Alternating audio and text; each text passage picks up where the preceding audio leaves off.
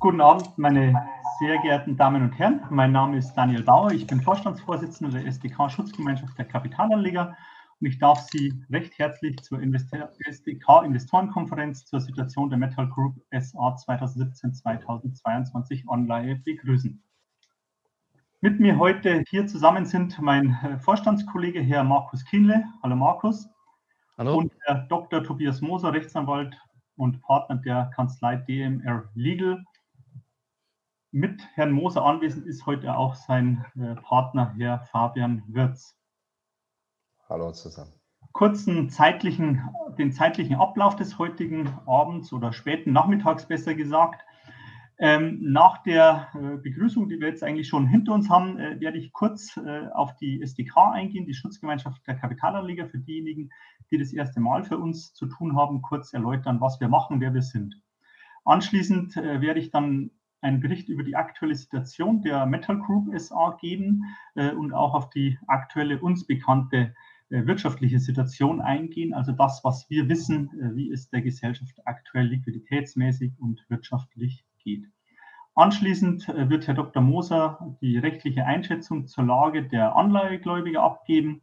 Und im Anschluss, wir gehen davon aus, so gegen 10 vor 6, 17.50 Uhr, werden wir äh, für Fragen und äh, zur Verfügung stehen und gerne auch offen mit Ihnen diskutieren. Das wird dann mein Vorstandskollege, der Herr Markus Kienle, leiten. Sie sehen heute leider keinen Videostream von mir, ähm, da uns Corona zu Hause heimgesucht hat. Das heißt, ich sitze im Homeoffice und bin aktuell nicht so präsentabel, auch ein wenig angeschlagen. Äh, daher verzichte ich heute auf ein Video. Meine Kollegen können Sie dann aber gerne auch äh, im Bild sehen und nicht nur hören. Kurz zur SDK, wer wir sind, was wir machen. Ähm, die SDK wurde 1959 als Schutzgemeinschaft der Kleinaktionäre gegründet.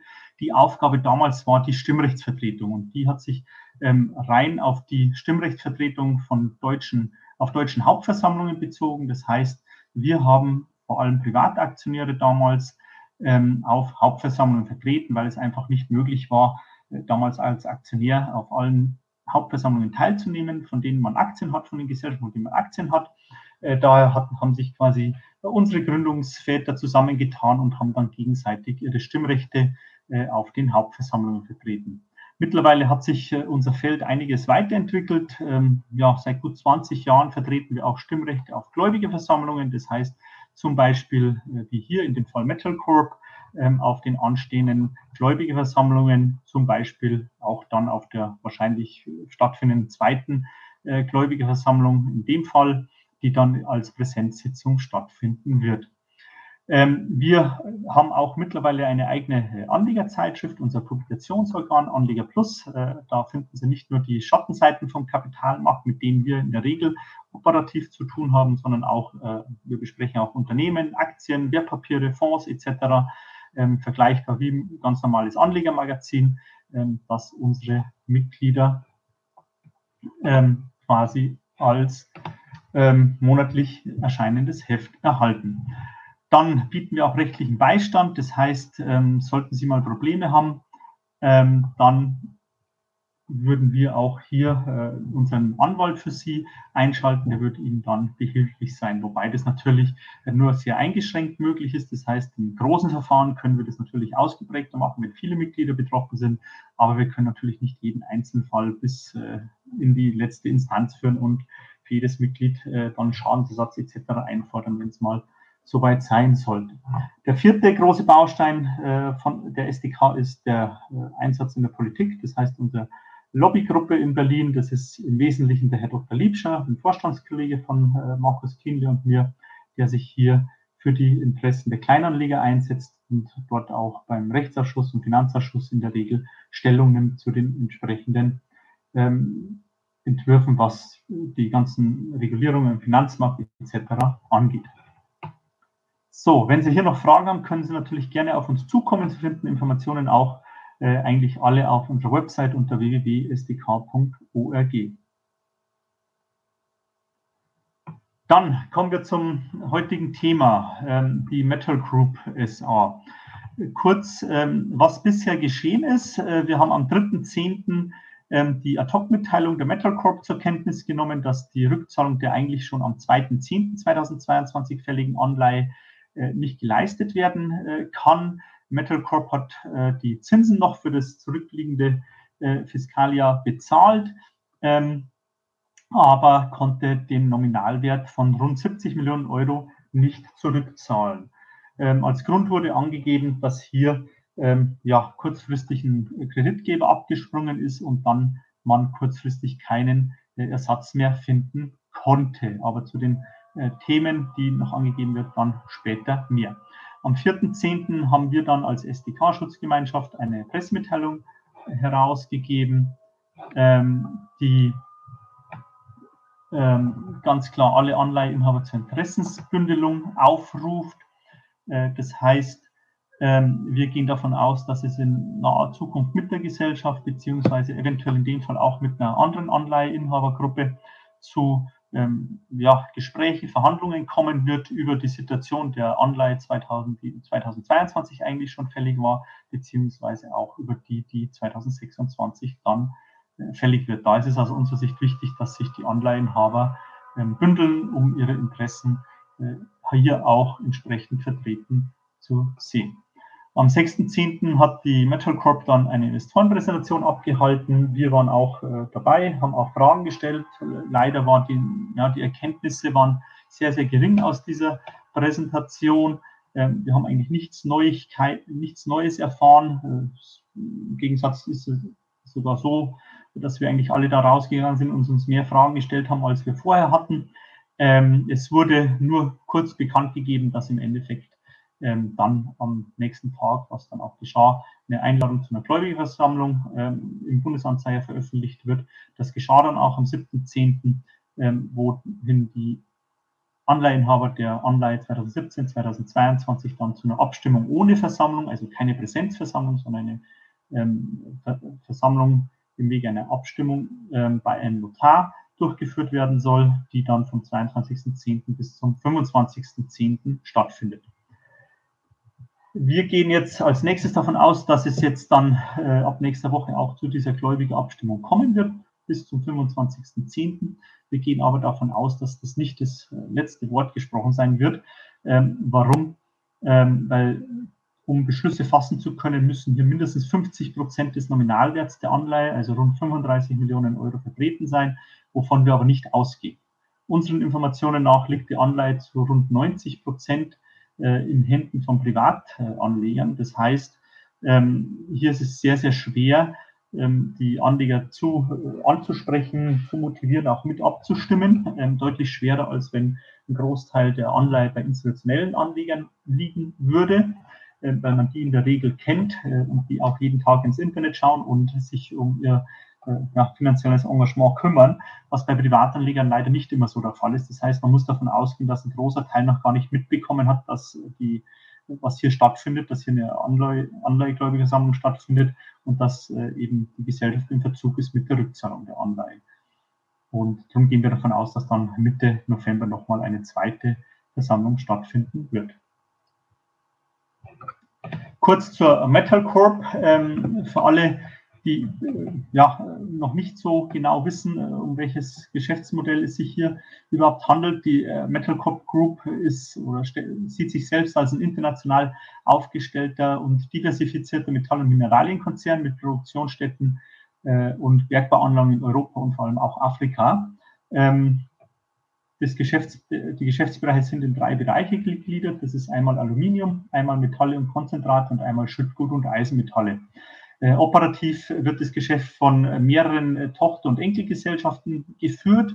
Im Wesentlichen weist auch die Gesellschaft rund genau zehn Tochtergesellschaften und Enkelgesellschaften, muss man dazu sagen, aus, ähm, die unten aufgeführt sind, die im weitesten Sinne über 90 Prozent des Umsatzes erwirtschaften. Und zwei davon sitzen auch in Deutschland, eine in Spanien und ganz groß, wo man in den letzten Jahren äh, investiert hat, äh, eben die äh, Minen in Guinea-Bissau und das, die Italiener Coke im Kokswerk in Italien, ähm, in der Nähe von Genua, wo in den letzten Jahren sehr viel Investitionsmittel reingeflossen sind. Der Konzernumsatz lag im Jahr 2021 bei rund 601 Millionen Euro. Das EBITDA, das angepasste EBITDA, betrug 57,8 Millionen Euro und der Gewinn vor Steuern lag bei rund 18,3 Millionen Euro. Ähm, zu den einzelnen Segmenten kann man sagen, dass ähm, ja, der Segmentumsatz ähm, einigermaßen gleich verteilt ist, wobei Schüttgut und Eisenmetalle äh, im Jahr 2021 rund 254,8 Millionen Euro ausgemacht haben, äh, wobei das EBT, also das Ergebnis vor Steuern, da nur äh, bei geringen 5,4 Millionen Euro lag.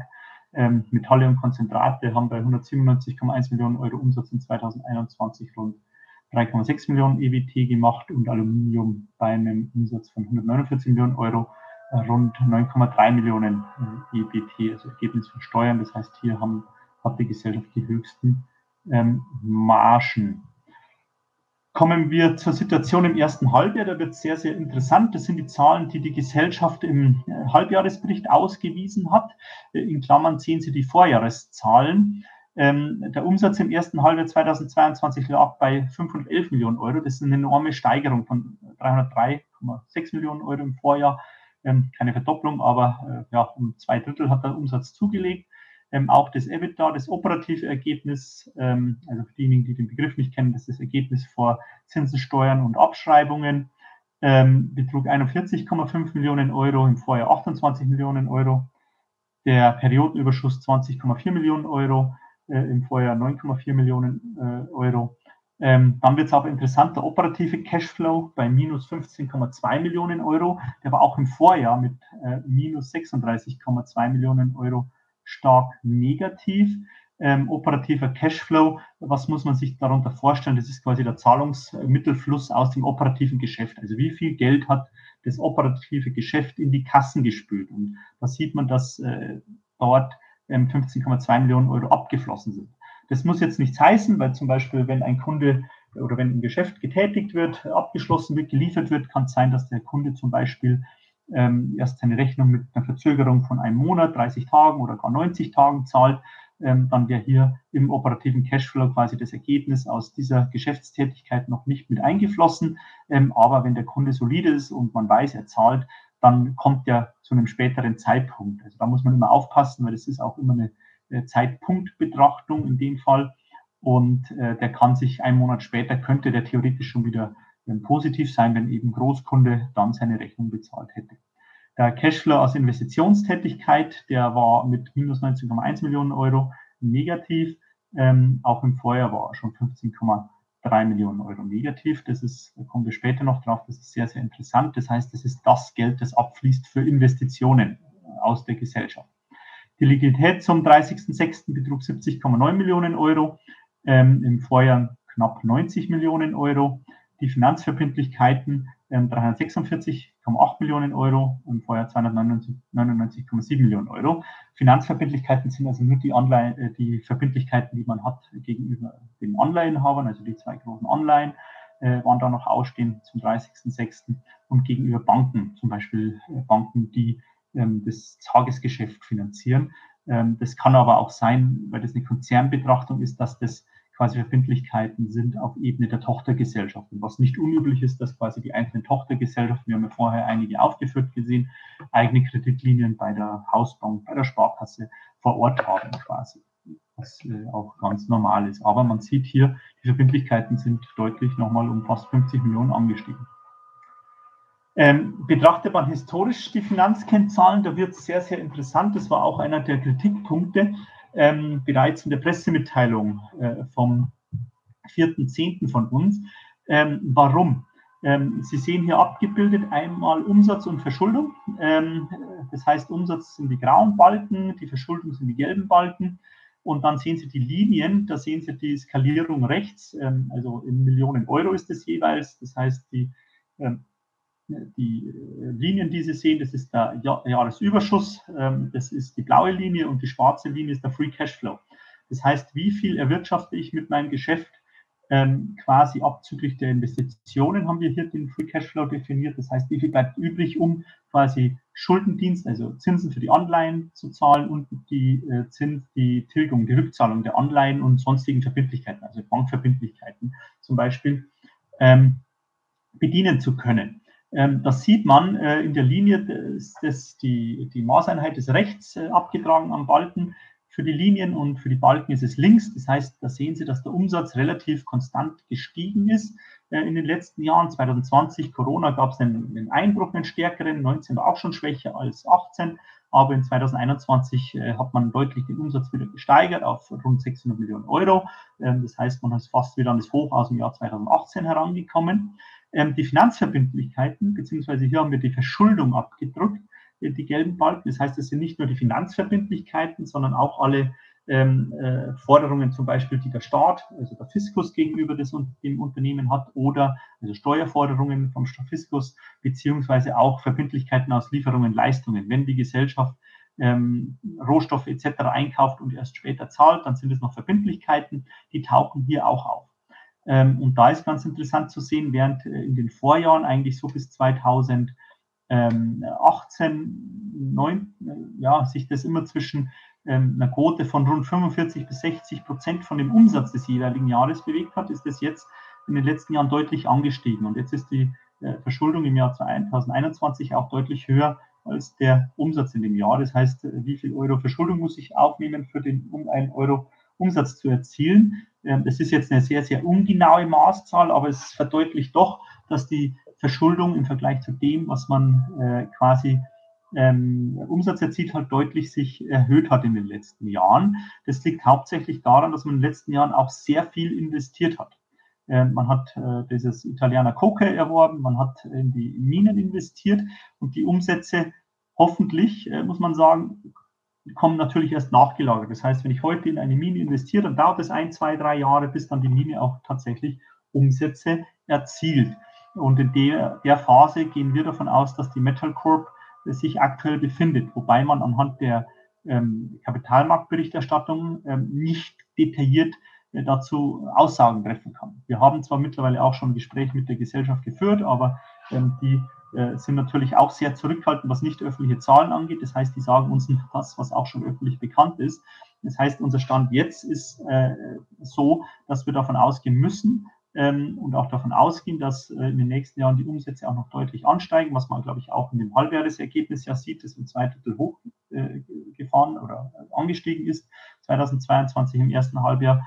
Das heißt, wenn man das hochrechnet, müsste man von einer Milliarde Umsatz ausgehen in 2022 ähm, was dann auch wieder die Verschuldung in einigermaßen ähm, erträgliche Sphären rücken würde. Ähm, man sieht es dann hier in dem schwarzen Balken, ähm, der, der Free Cashflow, also das, was das operative Geschäft nach Investitionen tatsächlich erwirtschaftet hat, das war nur im Jahr 2017 positiv. Sonst liegt die schwarze Linie immer unter der Nulllinie. Ähm, das heißt, man hat immer mehr Geld aufnehmen müssen am Kapitalmarkt, um das operative Geschäft zu finanzieren. Das lag hauptsächlich daran, wenn man dann ins Detail geht, dass man immer sehr hohe Investitionen hatte.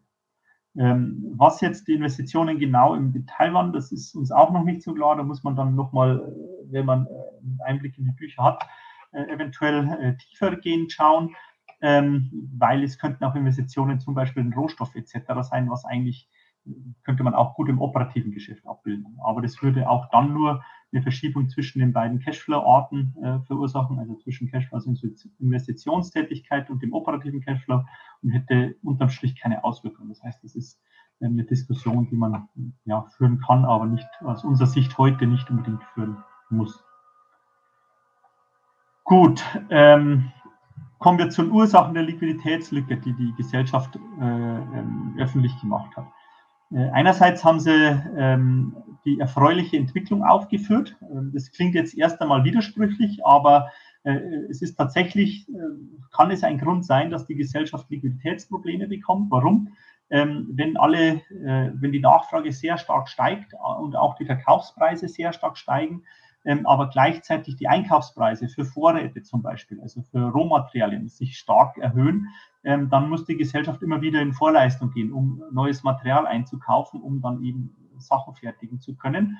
Äh, das führt dazu, dass das Working Capital sich stark erhöht äh, und schließlich äh, der Kunde, man produziert hier erst und dann zahlt der Kunde entsprechend nach Fertigstellung des Auftrages in der Regel ähm, außer man hat spezielle Geschäftsmodelle, wo man schon Anzahlungen erhält, das ist aber hier nicht ersichtlich in großem Stil, ähm, dann ähm, äh, muss man eben in Vorleistung gehen und je mehr Aufträge man bekommt, desto mehr muss man in Vorleistung auch gehen. Und je teurer natürlich die Rohstoffe, was ja die letzten Monate äh, der Fall war seit dem russischen Einmarsch in der Ukraine, äh, dass die Rohstoffpreise auch deutlich nochmal nach oben geschossen sind, vor allem die Energiepreise, ähm, dann äh, kann das auch zu einem Liquiditätsengpass und einem zusätzlichen Finanzierungsbedarf führen. Das hat die Gesellschaft auch so aufgeführt. Ähm, für das äh, haben sie dann auch eine Kreditfazilität vereinbart mit einem, äh, aus, wohl aus Sicht der Gesellschaft, einen Finanzinvestor, so wurde es uns äh, vermittelt, der dann kurz vor Rückzahlung der Anleihe ähm, abgesprungen ist. Mit dieser Kreditfazilität sollten einerseits die, das Working Capital finanziert werden, aber ein, andererseits auch die 30 Millionen, die noch fehlen, um ihre Anleihe zurückzuzahlen. Dann kommt hinzu, äh, ein weiterer Baustein der Rückzahlung der Anleihe ähm, äh, ist geplatzt, äh, nämlich die Verschiffung vom Rohstoff vom Bauxit. Äh, man hatte in Guinea-Bissau ähm, zwei äh, Minen äh, erworben oder aufgebaut, besser gesagt, ähm, zur Bauxitproduktion. Ähm, das soll nach China verschifft werden. Ähm, da ist es so, dass sich das immer wieder aufgrund mangelnder Transportkapazitäten in den letzten Monaten verschoben haben soll. Das ist die Darstellung der Gesellschaft, muss man dazu sagen. Wir konnten das aktuell noch nicht prüfen. Ähm, das heißt, äh, aufgrund dessen hat der Kunde aus China natürlich auch noch nicht bezahlt. Äh, und da solche äh, Schiffe eine hohe Transportkapazität haben, ist es in der Regel so, dass so ein, ja, eine Schiffladung Bauxit auch gleich einen sieben- oder gar achtstelligen Wert hat. Das heißt, erst mit Verschiffung des Bauxits äh, muss der Kunde auch zahlen. Das soll jetzt im November äh, nachgeholt werden. Das heißt relativ zeitnah, in wenigen Wochen. Ähm, unklar ist aber auch, und das spielt wohl mit, äh, dem, äh, mit der ja, Kreditfazilität, die äh, quasi gekündigt wurde, kurzfristig vor Rückzahlung der Anleihe gekündigt wurde, mit rein, ist es so, dass in Guinea-Bissau ähm, seit mehr als einem Jahr eine Übergangsregierung, eine Junta an der Macht ist. Äh, die hatten zugesagt, ähm, dass innerhalb kurzer Zeit Wahlen stattfinden sollen. Ähm, diese Wahlen haben aber nicht stattgefunden bis heute. Darum hat die ECOWAS, das ist äh, vergleichbar mit der ja, Montanunion, würde ich jetzt mal sagen, also dem Vorgänger der EU, ist eine Wirtschaftsgemeinschaft in Afrika, äh, zu denen auch Guinea gehört, ähm, hat die ECOWAS-Gemeinschaft äh, Sanktionen gegen Guinea erlassen. Ähm, diese Sanktionen betreffen aber in der Regel bisher, zumindest so verstehen wir das, ähm, nur die Mitglieder der Junta, also der aktuellen Machthabenden, ähm, was deren Vermögen und deren Reisetätigkeit eingeht. Ähm, irgendwelche Wirtschaftssanktionen im weitesten Sinne äh, sind uns bisher nicht bekannt. Aber ähm, was vielleicht Ende September ja, zu einer ähm, sch schwereren Einschätzung dieser Sanktionen geführt haben könnte, äh, ist, dass die, dass die USA sich diesen ECOWAS-Sanktionen angeschlossen haben. Ähm, das heißt hier, ja, USA, die größte Wirtschaftsmacht äh, der Welt, wenn die natürlich sich solchen Sanktionen anschließt und dann eventuell man davon ausgeht, dass auch wirklich harte Wirtschaftssanktionen gegen Guinea erfolgen würden, äh, denen sich auch die USA anschließen könnten, ähm, dann wäre das natürlich sicherlich äh, ein Problem für die Gesellschaft. Wie gesagt, das sind die Darstellungen, die die Gesellschaft uns gegenüber so äh, ja, erläutert hat. Äh, die finden Sie auch äh, in der Pressemitteilung bzw. in der Fachmitteilung der Gesellschaft und in der Einladung zur Abstimmung ohne Versammlung aufgeführt. Ähm, aus unserer Sicht bleiben einige generelle Fragestellungen auf, wenn man jetzt mal den Blick zurückwirft, was bisher passiert ist. Ähm, A, das erste, was wir ja schon vorher erwähnt haben, ist die Strategie des Unternehmens. Äh, wir sehen, dass der Free Cashflow äh, nur 2017 positiv war, in allen anderen Jahren negativ.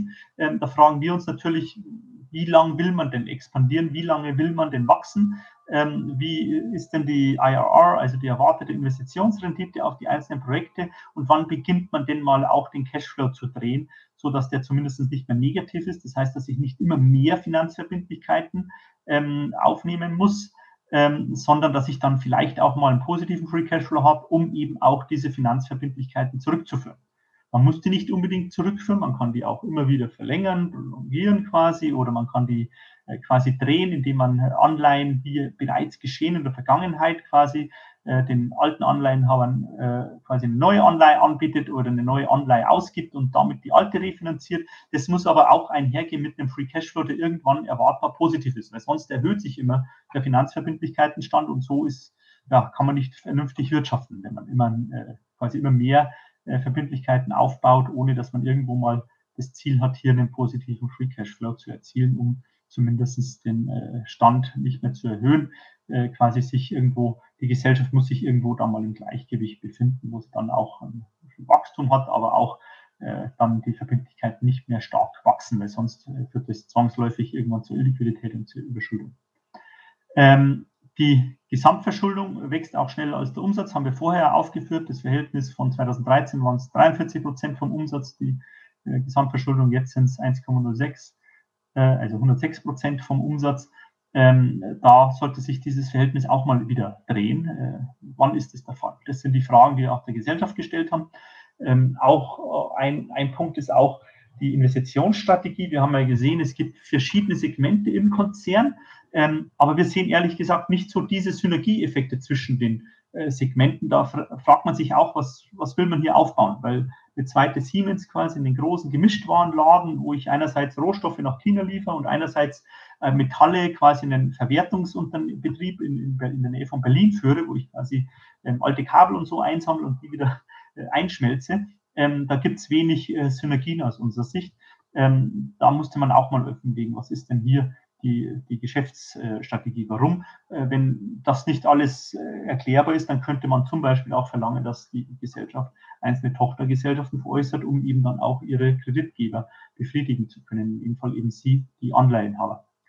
Ähm, dann Liquiditätsplanung haben wir gegenüber der Gesellschaft kommuniziert, wäre wichtig zu kennen ähm, und da vor allem die Auswirkungen der hohen Investitionen in die Bauxitminen ähm, und die Auswirkungen der ECOWAS-Sanktionen, wie Sie die einschätzen. Warum eine Liquiditätsplanung ist unerlässlich aus unserer Sicht, äh, weil die Gesellschaft jetzt schon einmal äh, es verfehlt hat, pünktlich die Anleihe zurückzuzahlen, muss ganz klar sein, wenn man jetzt zustimmt als Anleihenhaber, was auch immer, also ob man ähm, fordert, was Sie hier im Chat auch schon sehe, oft, äh, äh, was oft angeht, oder vorgeschlagen wurde, dass man Teilrückzahlungen leistet, macht es ja nur Sinn, wenn Sie dem zustimmen, wenn auch klar ist, dass die Gesellschaft das auch leisten kann. Weil es bringt nichts, wenn wir heute beschließen, wir wollen in sechs Monaten unser gesamtes Geld zurückbekommen, ähm, aber die Gesellschaft kann das nicht leisten, weil eben, äh, ja, wenn das Geld abfließt, kein äh, Cash für das operative Geschäft mehr da ist und dann äh, einen Tag später die Insolvenz, äh, der Insolvenzantrag fällig wird. Also das kann nicht in dem Sinne sein. Das heißt, hier bräuchte man ganz klar eine Liquiditätsplanung, die auch äh, plausibilisiert wurde von einem Dritten, ob das so äh, wahrscheinlich ist, dass es so oder so ähnlich eintreten wird in Zukunft. Also dass es sich nicht um reine Wunschvorstellungen handelt, was da geplant wird. Kurzen Ausblick noch von meiner Seite. Ähm, erster Punkt, äh, was man denke ich, was wir denke ich machen müsste, ist die wirtschaftliche Situation klären. Eventuell müsste man da auch einen eigenen Finanzberater engagieren als Anleihehaltergruppe. Ähm, es ist so, wir haben auch Gespräche geführt mit einer Gruppe, das haben wir im Newsletter schon angekündigt, äh, der Inhaber der Anleihe 2021-26. Ähm, die haben bereits mit Julian Loki einen Finanzberater engagiert und die haben auch eine, eine große, erfahrene, sehr erfahrene Kanzlei äh, im Bereich Restrukturierung engagiert, die sie vertritt. Dort ist es aber Thema aber relativ einfach. Warum? ähm, eine Gruppe von Anleihenhabern der Anleihe, die in 2026 fällig wird, hält über 50 Prozent der Anleihe. Das wurde uns so kommuniziert. Ähm, das ist auch glaubwürdig. Das heißt, ähm, die können alle selbst quasi entscheiden und durch äh, entsprechende Anleihegläubige Versammlungen äh, bekommen, ohne dass sie jetzt groß ähm, im Endeffekt noch mit jemand äh, sprechen müssten und schauen müssten, dass sie ihr, ihr Quorum erfüllen, also dass die mindestens 25 Prozent auf die Versammlung kommen. Ähm, nämlich das ist die große Baustelle aus unserer Sicht hier in dem Verfahren, dass eben rund 90 Prozent der Anleihen in den Händen von Privatanlegern liegen ähm, und daher extrem unklar ist, ob die nötigen Quoren, ähm, das sind diese 25 Prozent der Anleihe, das heißt des Nominalwerts, das heißt von 70 Millionen Euro wären das rund 17,5 Millionen Euro, müssen auch auf spätestens die zweite Anleihegläubigerversammlung, die dann in Präsenz stattfindet, kommen, um Beschlüsse, ähm, um quasi Beschlüsse äh, beschließen zu können. Äh, wenn man unter diesen 25 Prozent liegt, ist es sehr wahrscheinlich, äh, komme ich danach drauf, äh, dass die ja, Gesellschaft in Insolvenz schlittern würde, also dass das Management einen Insolvenzantrag stellen würde. Das ist bei der Anleihe 2026 gesichert, da da eben eine Anleihegläubigegruppe über 50 Prozent hält. Das heißt, die brauchen sogar nur eine Gläubigerversammlung, weil da ist das Quorum 50 Prozent. Bei der Anleihe 2017, 2022 erscheint uns das nicht gesichert. Also da dürfte es aus unserer derzeitigen Einschätzung sehr, sehr eng werden können. Dann, nächster Punkt, und da geht der Dr. Moser dann anschließend drauf ein, ähm, ist die rechtliche Situation der Anleihe 2021-26. Ähm, die ist nämlich im Vergleich äh, ist, äh, relativ unklar.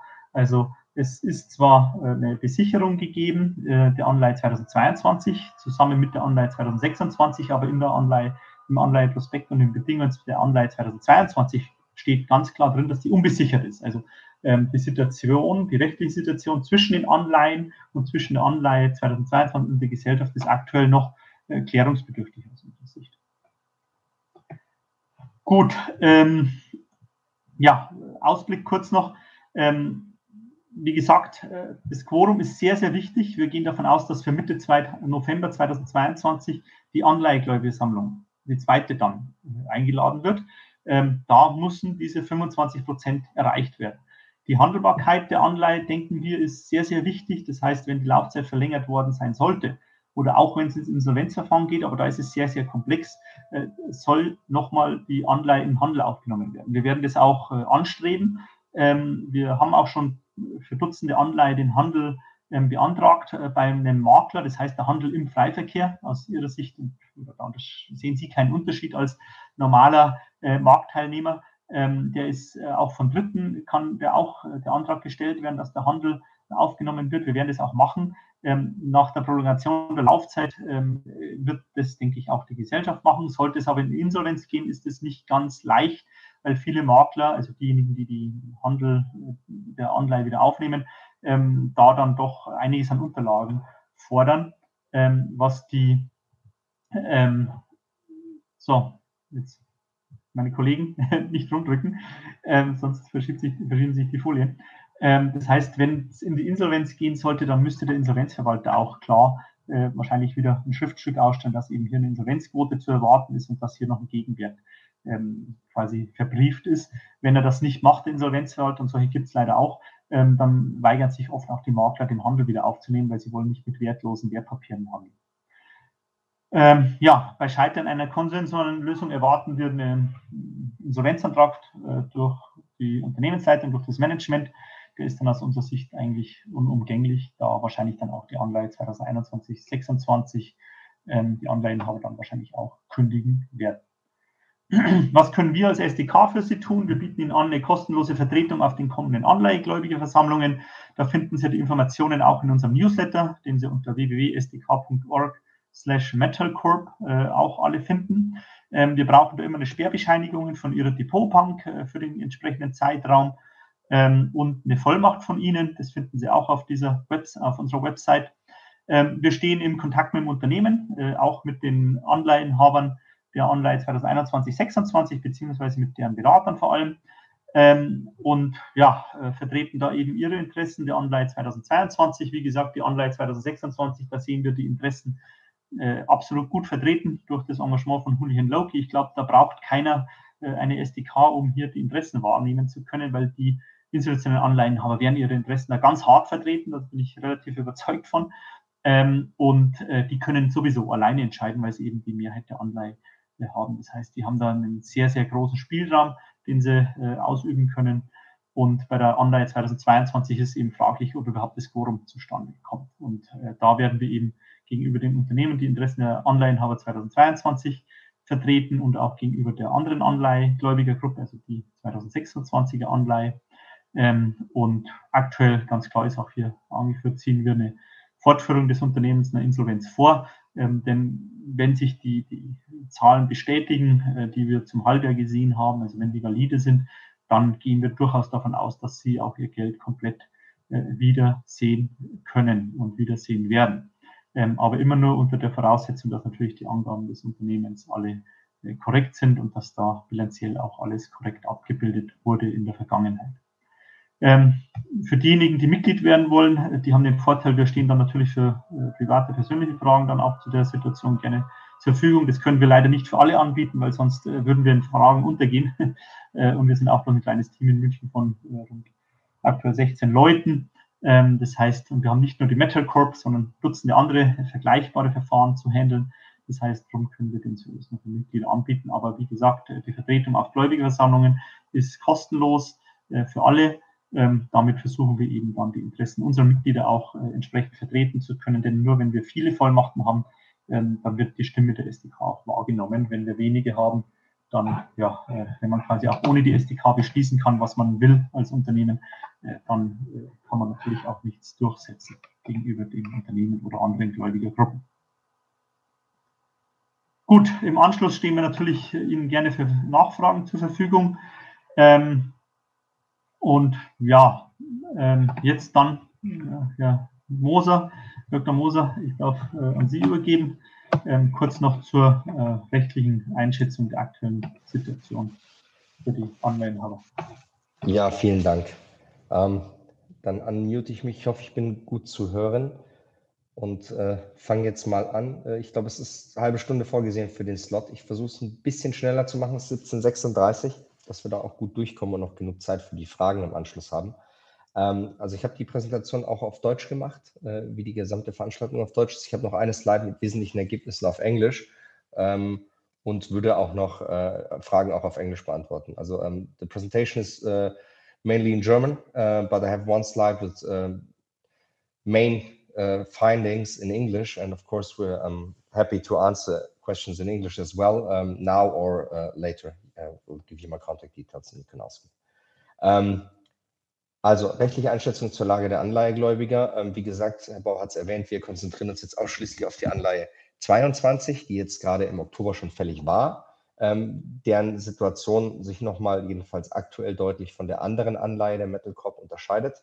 Ähm, ich habe meinen Vortrag in drei äh, Abschnitte geteilt. Das erste ist die rechtliche Analyse ähm, der Anleihe und auch eine Würdigung des äh, Angebots, das die Gesellschaft hier vorschlägt. Und das zweite ist äh, ein prozessualer Schritt, also wie ist jetzt eigentlich rechtlich der genaue Ablauf, wie läuft so eine Gläubigerversammlung ab, äh, welche Quoren, welche Mehrheitsentscheidungen, äh, welche Mehrheiten brauche ich für die gewissen Entscheidungen und wie geht es weiter.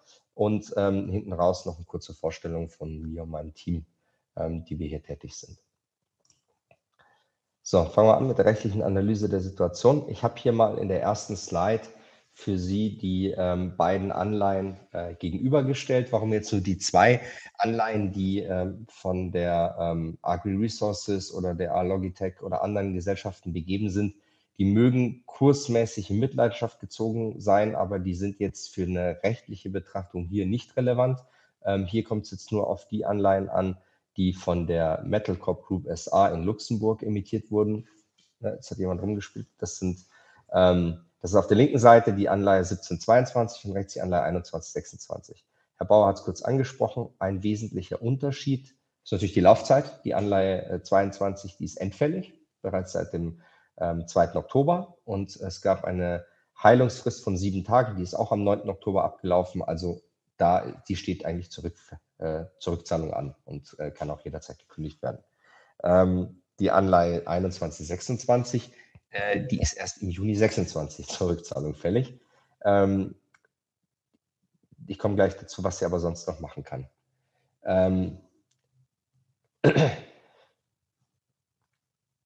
Genau, ähm, beides unterliegt dem deutschen Recht. Deutsches Recht ist anwendbar, genauer gesagt das Schuldverschreibungsgesetz. Die Anleihe der 1722 ist nach deren Anleihebedingungen unbesichert. Die Anleihe 2126 ist besichert mit einem äh, sogenannten Share Pledge, also einer Anteilsverpfändung. Äh, Herr Bauer, ich glaube, Sie meinen äh, Call held in German, also der, äh, grundsätzlich. Ähm, genau, äh, das ist natürlich verwirrend, weil in unseren Anleihebedingungen nichts von der Sicherheit drinsteht in der 22er Anleihe ähm, und es deswegen alleine eigentlich auch auf den Treuhandvertrag und das Share Pledge Agreement ankommt. Also man kann eigentlich von außen gar nicht beurteilen, ob diese Sicherheit, wenn es jetzt zur Insolvenz käme, überhaupt hält. Das ist ein großes Manko. Ähm, ich, noch zwei Wörter zur Kündigungsregelung. Auf der linken Seite sehen Sie es eigentlich ganz einfach. Ähm, Anleihe endfällig seit dem 2. Oktober, Heilungsfrist von sieben Tagen, innerhalb derer der Mängel hätte beseitigt werden können, am 9. Oktober abgelaufen, damit Kündigungsrecht. Ähm, es gibt auch eine Cross-Default-Klausel, also eine äh, Drittverzugsklausel, nach der eine Kündigung auch möglich ist, wenn eine andere Verbindlichkeit von über 5 Millionen Euro nicht zurückgeführt wurde. Das Kündigungsrecht kann geheilt werden ähm, vor dessen Ausübung, etwa durch Rückzahlung. Ähm, also mit anderen Worten, es ist hier gut möglich, durch äh, eben im Wege der Gläubigerversammlungen diesen ganzen Verstoß durch die Nichtzahlung zu heilen, indem die Gläubiger einer Verlängerung zustimmen. Hinsichtlich der 2126, die hat jetzt kein originäres Recht zur Kündigung, weil sie noch nicht einfällig ist, aber sie hat auch eine ähm, Drittverzugsklausel, äh, im Englischen Cross-Default-Klausel, ähm, die folgendermaßen gestrickt ist. Ähm, wenn eine andere Verbindlichkeit nicht zurückgeführt wurde, über 10 Millionen Euro, dann 30 Tage nach Endfälligkeit mit einem kann die Anleihe ebenfalls gekündigt werden. Dafür ist ein Quorum von 15 Prozent des Volumens erforderlich. Wenn man das jetzt ähm, so nimmt, die Details sind wie unter Juristen häufig streitig, aber jetzt unterstellen wir das mal als richtig, würde das bedeuten, dass ab dem 1. November, bin ich weiterhin zu hören? Ähm, dass man ab dem 1. November. Ist gut zu hören. Okay, weil ich im Chat gelesen habe, man hört nichts mehr, aber dann ist es ein singuläres Problem. Ähm, dass äh, jedenfalls ab November äh, wahrscheinlich die 26er Anleihe auch kündigen kann. So, ähm, was bedeutet kündigen? Ähm, kündigen bedeutet ähm, Zurückzahlung fälligstellen durch ein Schreiben an die Zahlstelle. Ähm, die Frage ist, kann ich das hier? Ähm, es gibt äh, Rechtsprechung, dass jedenfalls in laufenden Restrukturierungsverhandlungen eine Kündigung ähm, teilweise nicht möglich ist. Also ähm, man will vermeiden, dass wenn eine Restrukturierung verhandelt wird, so eine Art Windhundrennen entsteht und wer zuerst kündigt, kriegt zuerst sein Geld. Beziehungsweise selbst wenn sie hier kündigen würden, ähm, würde äh, das keine Wirkung entfalten, weil die Company nicht zahlen würde, bevor nicht diese Restrukturierung durch ist. Ähm, das heißt, äh, eine rechtliche Wirkung der Anleihekündigung ähm, sehe ich heute nicht. Effektiver ist es, sich zu bündeln und äh, eine sinnvolle Lösung zu verhandeln. Ähm, Jetzt, das ist jetzt ein Kurzüberblick zu den, zu den Klauseln der Anleihe. Ähm, gehen wir mal kurz auf den Vorschlag der Gesellschaft ein, weil ich glaube, das ist das Kernargument. Sie werden sich ja fragen, ähm, was hat die Gesellschaft vorgeschlagen? Den Vorschlag kennen Sie, was halt man hält wir davon und was kann man denn noch machen? Also ganz kurz, Vorschlag der Gesellschaft beinhaltet eigentlich drei Punkte. Erstens, die Laufzeit äh, sieht eine Verlängerung um zwölf Monate bis zum 2. Oktober 2023 vor. Das ist einfach. Der Zins soll im, Gegensatz erhöht, im Gegenzug erhöht werden auf 8,5 Prozent für dieses zusätzliche Jahr. Und es wird äh, die Wahl eines gemeinsamen Vertreters vorgeschlagen. Ähm, das ist äh, relativ äh, einfach gestrickter Vorschlag, der meines Erachtens der Komplexität des Themas leider nicht gerecht wird. Ähm, und,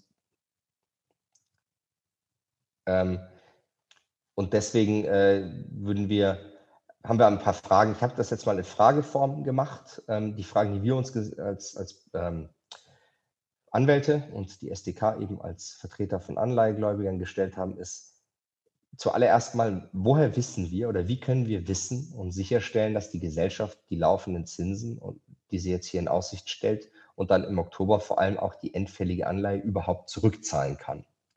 Also Hintergrund ist ja, wir haben es ja schon erlebt, die endfällige Anleihe wurde nicht bezahlt jetzt in eine Blackbox hinein zu verlängern um ein Jahr, ist natürlich nicht ohne Risiko, auch für diese Anleihe. Das muss natürlich gesagt werden. In dem Jahr kann viel passieren. Ähm, insbesondere kann es passieren, dass mit der 26er Anleihe verhandelt wird und sie irgendeine Besserstellung erfährt, die 22er dann schon längst verlängert hat und gänzlich aus dem Spiel ist. Also ähm, eine Verlängerung macht nur Sinn, äh, wenn man außer dem Prinzip Hoffnung noch eine begründete Grundlage hat, dass man darauf vertrauen kann, dass die Rückzahlung auch erfolgen kann, dass die Company das leisten kann. Ähm, die zweite Frage, das hatte ich vorhin schon kurz angesprochen, wird die Besicherung, die lediglich in den, die Besicherung für die Anleihe 22, die lediglich in den Bedingungen der Anleihe 26 geschrieben ist, beschrieben ist, hält die überhaupt? Das äh, kann man auch in Frage stellen. Sicherlich wäre es hier sinnvoll, ähm, wenn wir die Anleihebedingungen ändern, hier explizit auch den Share Pledge zugunsten dieser Anleihe festzuhalten. Ähm, sei es klarstellend, sei es auch ähm, erstmalig explizit. Jetzt bin ich eingefroren. Ich brauche wieder Feedback, ob ich noch zu hören bin. Nein, alles gut. Okay. Ähm, die dritte Frage, die wir uns gestellt haben, was für eine Sicherheit bekommen denn die Gläubiger dafür, ähm, dass, also welche zusätzliche Sicherheit kann denn gewährt werden für die Rückzahlung der Anleihe? Der Shareplatz ist schön und gut, aber das, das Risikoprofil der Anleihe hat sich ja sehr stark nachteilig verändert. Und da müsste man schon mal evaluieren, welche freien Assets stehen eigentlich zur Verfügung und äh, kann die nicht auch für die Rückzahlung der Anleihe als Sicherheit, als zusätzliche Sicherheit dienen. Ähm, wenn sowieso zurückgezahlt wird, ist es ja auch unproblematisch. Dann ist es nur eine Sicherheit, die nie angefasst wird. Aber falls es doch Probleme gibt oder wir in, dann in einem Jahr wieder vor demselben Thema stehen, würde die Anleihe hier auf jeden Fall gestärkt aus dieser Situation hervorgehen. Die vierte Frage ähm, zieht in eine ähnliche Richtung. Wie kann ich denn sicherstellen, dass keine Vermögenswerte verkauft werden und deren Erlöse anderweitig verwendet werden? Insbesondere, das hängt mit der fünften Frage zusammen, wie kann ich denn verhindern, dass die Anleihe 21, 26 nicht besser gestellt wird, nachdem wir, wir jetzt für diese Anleihe zum Beispiel eine Verlängerung zugestimmt haben. Ähm, weil dann sind wir für ein Jahr wieder vom Verhandlungstisch hinfort und Herr Bauer hat es schön erklärt, die Anleihe 26 ist deutlich stärker, nicht nur weil sie 300 Millionen Nominalvolumen hat und dadurch deutlich gefährlicher für die Gesellschaft ist, ähm, sondern auch, weil sie durch die institutionelle Anleihegläubigerschaft schon 50 Prozent sicher hat und dadurch halt sehr schnell agieren kann. Die Beantwortung dieser Fragen, ich glaube, die geben dann auch den Weg vor, was man fordern sollte. Ähm, und das, dafür braucht man Informationen. Was, wie kann denn so eine Lösung aussehen? Ich habe jetzt mal oder wir haben uns jetzt mal Gedanken gemacht und versucht, eine erste Bewertung, eine erste Einordnung zu geben. Was sind denn möglich, mögliche Bestandteile, wie eine Lösung aussehen könnte, ähm, ohne jetzt zu sagen, ähm, was, was jetzt auch realistisch ist. Weil Sie wissen selber, jede Anleiheverlängerung braucht die Zustimmung beider Seiten, der Gesellschaft und äh, der Gläubiger und davon auch in der Mehrheit. Ähm, es kann sein, dass auch nicht alles gelingt, äh, aber ich wollte Ihnen mal den gesamten Strauß an Möglichkeiten, den wir hier potenziell sehen, mal aufzeigen. Punkt 1 und 2 kennen wir schon. Erstens die Laufzeit. Verlängerung zwölf Monate ist okay. Also wenn die äh, Gesellschaft äh, sich in der Lage sieht, in zwölf Monaten zurückzuzahlen, umso besser, äh, besser als 18 oder 24 Monate. Aber mehr, wichtiger als die Laufzeit ist eigentlich sicherzustellen, dass die Rückzahlung auch erfolgen kann und erfolgt. Ähm, zweitens der Zinssatz. Also ich glaube, man muss jetzt nicht viel sagen, dass der Zinssatz natürlich nicht risikoadäquat ist. Wenn ich jetzt 8,5 Prozent anbiete äh, bei einer Anleihe, die schon mal äh, ausgefallen ist und äh, im momentanen Marktumfeld sicherlich nicht unter zweistellig platziert werden könnte, wäre natürlich eine Refinanzierung im zweistelligen Bereich, also ein Zins im zweistelligen Bereich schon normal. Die Frage ist, was das bringt. Ähm, ich glaube, wichtiger als an der Zinsschraube zu drehen, ist Mechanismen zu finden, dass die Anleihe auch äh, zurückgezahlt wird. Ähm, ob wir jetzt da 8,5 oder, oder 10 Prozent Zinsen haben, das macht hier nur einen Unterschied, wenn sie auch bezahlt werden. Ähm, ich hatte es angesprochen, drittens Sicherheitenbestellung, äh, Anteilsverpfändung. Äh, das ist, glaube ich, sollte man auf jeden Fall fordern, dass in den Anleihebedingungen der 22er Anleihe das nochmal klargestellt wird, dass jegliche Anteilsverpfändung, ähm, auch um im Negative Pledge in Negativverpflichtung zu bleiben, ähm, äh, auch hier nachgezogen wird äh, und das explizit aufgenommen wird. Und dann, ich hatte es auch gerade angesprochen, Sicherheitenbestellung neu. Ähm, was für zusätzliche Sicherheiten könnte man denn geben? Was gibt es denn an freien Assets, um die Anleihe hier ähm, zusätzlich zu besichern, also stärker zu machen? Das ist ein Thema, da braucht man sicherlich äh, die Kommunikation mit der Gesellschaft in besonderem Maße, weil man natürlich von außen gar keinen Einblick darüber hat, was überhaupt noch frei ist. Ähm, es ist allerdings kein ungewöhnlicher Bestandteil, zusätzliche Sicherheiten zu fordern für eine Anleiheverlängerung. Ähm, ein wichtiges Thema sind sicherlich Teilrückführungen. Also das brauche ich Ihnen nicht sagen. Ähm, jede Rückführung, die auch vor dem Jahr erfolgt, reduziert natürlich Ihr Risiko und das Risikoprofil der Anleihe. Jetzt ähm, gibt es da zwei Möglichkeiten. Ähm, einmal die freiwillige Teilrückführung. Also es sollte der Gesellschaft meines Erachtens ermöglicht werden, jederzeit zurückzuführen, wann sie möchte. Und ich würde auch den Gläubigern empfehlen, das dann auch zu einem Discount, also zu 100 zu erlauben, da jetzt nicht 102 zu verlangen, weil auf die 2% kommt es nicht mehr an, Hauptsache sie kriegen ihr Geld. Ähm, also die sollten jederzeit möglich sein. Die schwierigere Frage ist, äh, mache ich auch feste, verpflichtende Rückzahlungstermine? Ähm, ich sehe dafür sehr gute Argumente. Einmal ähm, hat die Gesellschaft selber gesagt, dass sie Cash hat und das war ja ein Cash- und Kreditmix, mit der die Anleihe zurückgezahlt werden sollte. Also der Kredit ist vielleicht nicht gekommen, aber das Cash müsste ja noch da sein. Und anderweitig verplant sehe ich es auch nicht, weil das war ja für die Anleihe da. Ähm, plus, es wird hier immer auf die Bauxit-Ressourcen ähm, Bezug genommen und deren Verkauf. Also spätestens, wenn dieses Ereignis eintritt, müsste ja wieder Cash zur Verfügung stehen, um die Anleihe wenigstens teilweise zurückzuführen. Also das ist eine Diskussion, die wir ähm, meines Erachtens führen müssen und sollten. Ähm, Falls das nicht dazu kommt, müssen wir, glaube ich, gut verstehen, warum das in dieser speziellen Situation nicht möglich ist. Einfach darauf zu vertrauen, dass freiwillige Rückzahlungen kommen, ähm, kann nicht zielführend sein. Ähm, ein anderer Punkt ist Berichtspflichten gegenüber den gemeinsamen Vertreter. Es wird den gemeinsamen Vertreter auch vorgeschlagen. Ähm, gemeinsamer Vertreter macht sicherlich Sinn. Äh, der hat besondere Auskunftsrechte und, und Pflichten. Könnt ihr überlegen, ähm, das ist auch nicht unüblich, gegenüber den gemeinsamen Vertreter bestimmte Berichtspflichten ähm, einzuführen, also dass er näher an der Company erfährt, wenn etwas irgendwo aus dem Ruder läuft, um rechtzeitig reagieren zu können, indem er zum Beispiel die Gläubiger dann zu einer Versammlung einlädt oder ähm, ja, einfach um näher dran zu sein, nicht wie jetzt hier, ähm, erst einen Tag nach Fälligkeit zu erfahren, dass überhaupt nicht zurückgezahlt werden kann. Nächster Punkt, ähm, also ich habe es jetzt hier weitere begleitende Maßnahmen genannt. Äh, was kann man noch fordern, was sollte man fordern, ist eigentlich eine Liquiditätsplanung. Also das äh, hat Herr Bauer schon angesprochen.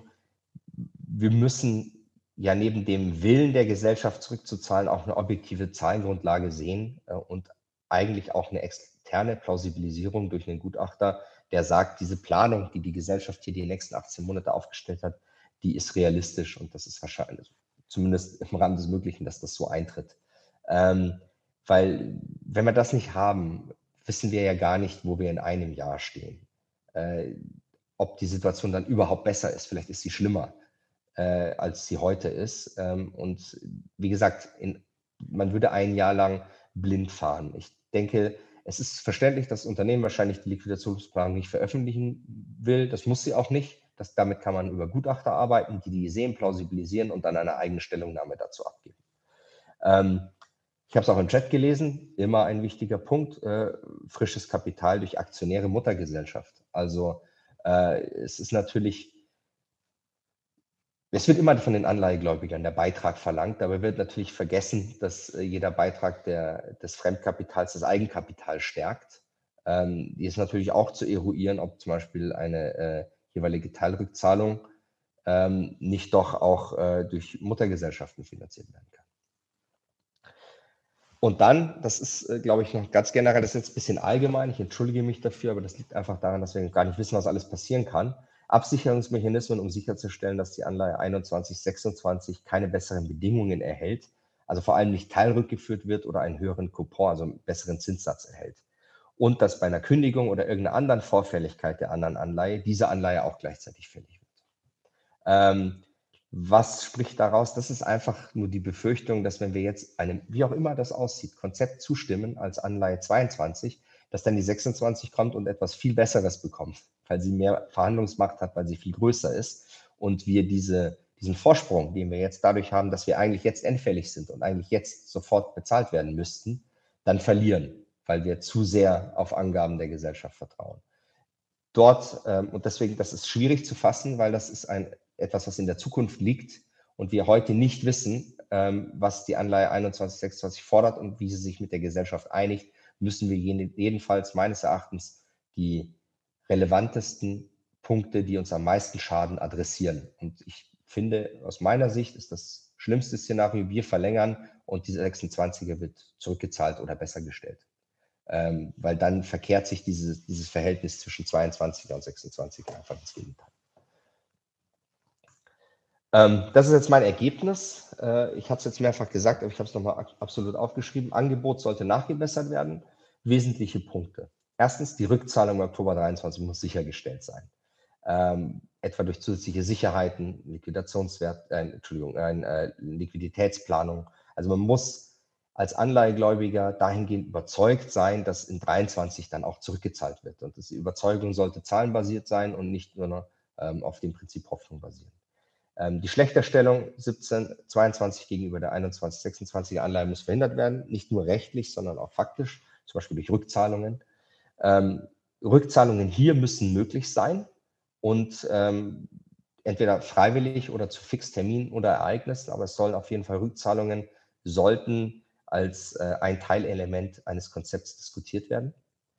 Und für, äh, für die Gläubiger, für Sie, und für uns alle ist eigentlich eine objektive Entscheidungsgrundlage notwendig, also externe Gutachten eben angesprochen. Wir glauben, in dieser Phase reicht eine Liquiditätsplanung, weil wir sind, wenn, wenn wir bis Oktober 23 verlängern, ja in zehn Monaten schon fällig. Und blöd gesagt, äh, ja, der Anleihe 22, wie es danach weitergeht nach der Vollrückzahlung oder nach der endgültigen Rückzahlung, ist eigentlich nicht mehr relevant. Deswegen brauchen wir eigentlich im Jetzt heute keine äh, Langzeitbetrachtung des Businessmodells, sondern eigentlich eine Liquiditätsbetrachtung. Ähm, später, das kann durchaus sein, das ist dann auch Aufgabe des gemeinsamen Vertreters, derartige Sachen anzustoßen und mit der Gesellschaft zu besprechen, ähm, kann durchaus ein IDWS 6 Gutachten oder Independent Business Review oder auch ein Liquidationswertgutachten zur Ermittlung der hypothetischen Insolvenzquote erforderlich sein, wenn sich herausstellt, dass die Situation schlechter wird. Im Moment würden wir, glaube ich, mit einer Liquiditätsplanung als ersten Schritt, ähm, also würden wir als ersten Schritt in die richtige Richtung sehen.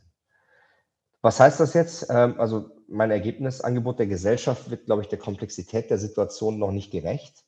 Ähm, müssen einfach aufpassen, dass wir nicht schlechter stehen als heute und äh, nicht schlechter im Vergleich zur Anleihe 26. So, ich habe dasselbe in Englisch. Um, just very quick for our English uh, guests.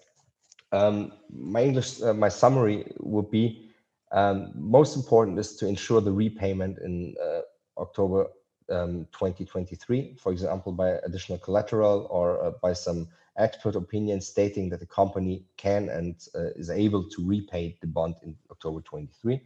We must avoid that the position of the bond 1722 uh, becomes worse than it is today and uh, that it becomes disadvantaged uh, regarding the bond 2126. Uh, repayments must be possible and uh, voluntarily at all times, and maybe even to agreed periods in time. that's something one must negotiate, and you and I and everyone needs an objective basis for decision making, um, especially a plausibility check of the company's liquidity planning for the next 18 months to ensure that um, the bond can be repaid and that not immediately after repayment there's an insolvency. That's why we uh, said 18 months.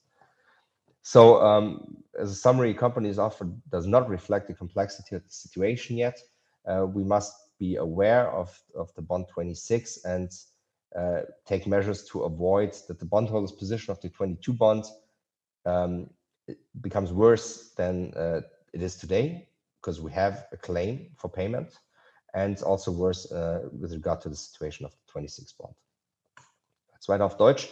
Jetzt kommen wir zu den prozessuellen Fragen. Ich habe schon im Chat einige gesehen. Ich versuche sie kurz jetzt anhand der äh, Slides zu beantworten. Wie läuft denn so eine Restrukturierung ab und was sind die nächsten Schritte?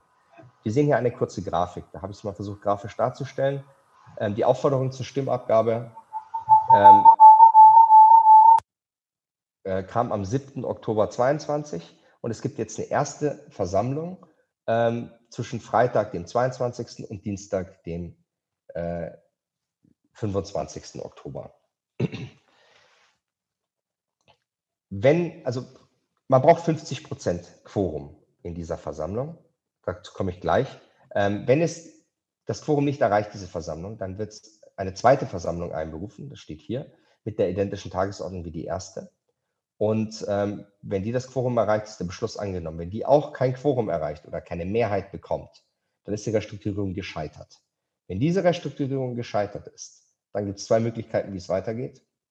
Entweder ähm, akzeptiert die 26er Anleihe einen Waiver, was ich nicht glaube, ähm, dann würde die 26er nicht fällig werden, aber die 22er wäre zur An Rückzahlung fällig, dann zahlt die Gesellschaft entweder die Anleihe zurück oder geht in die Insolvenz.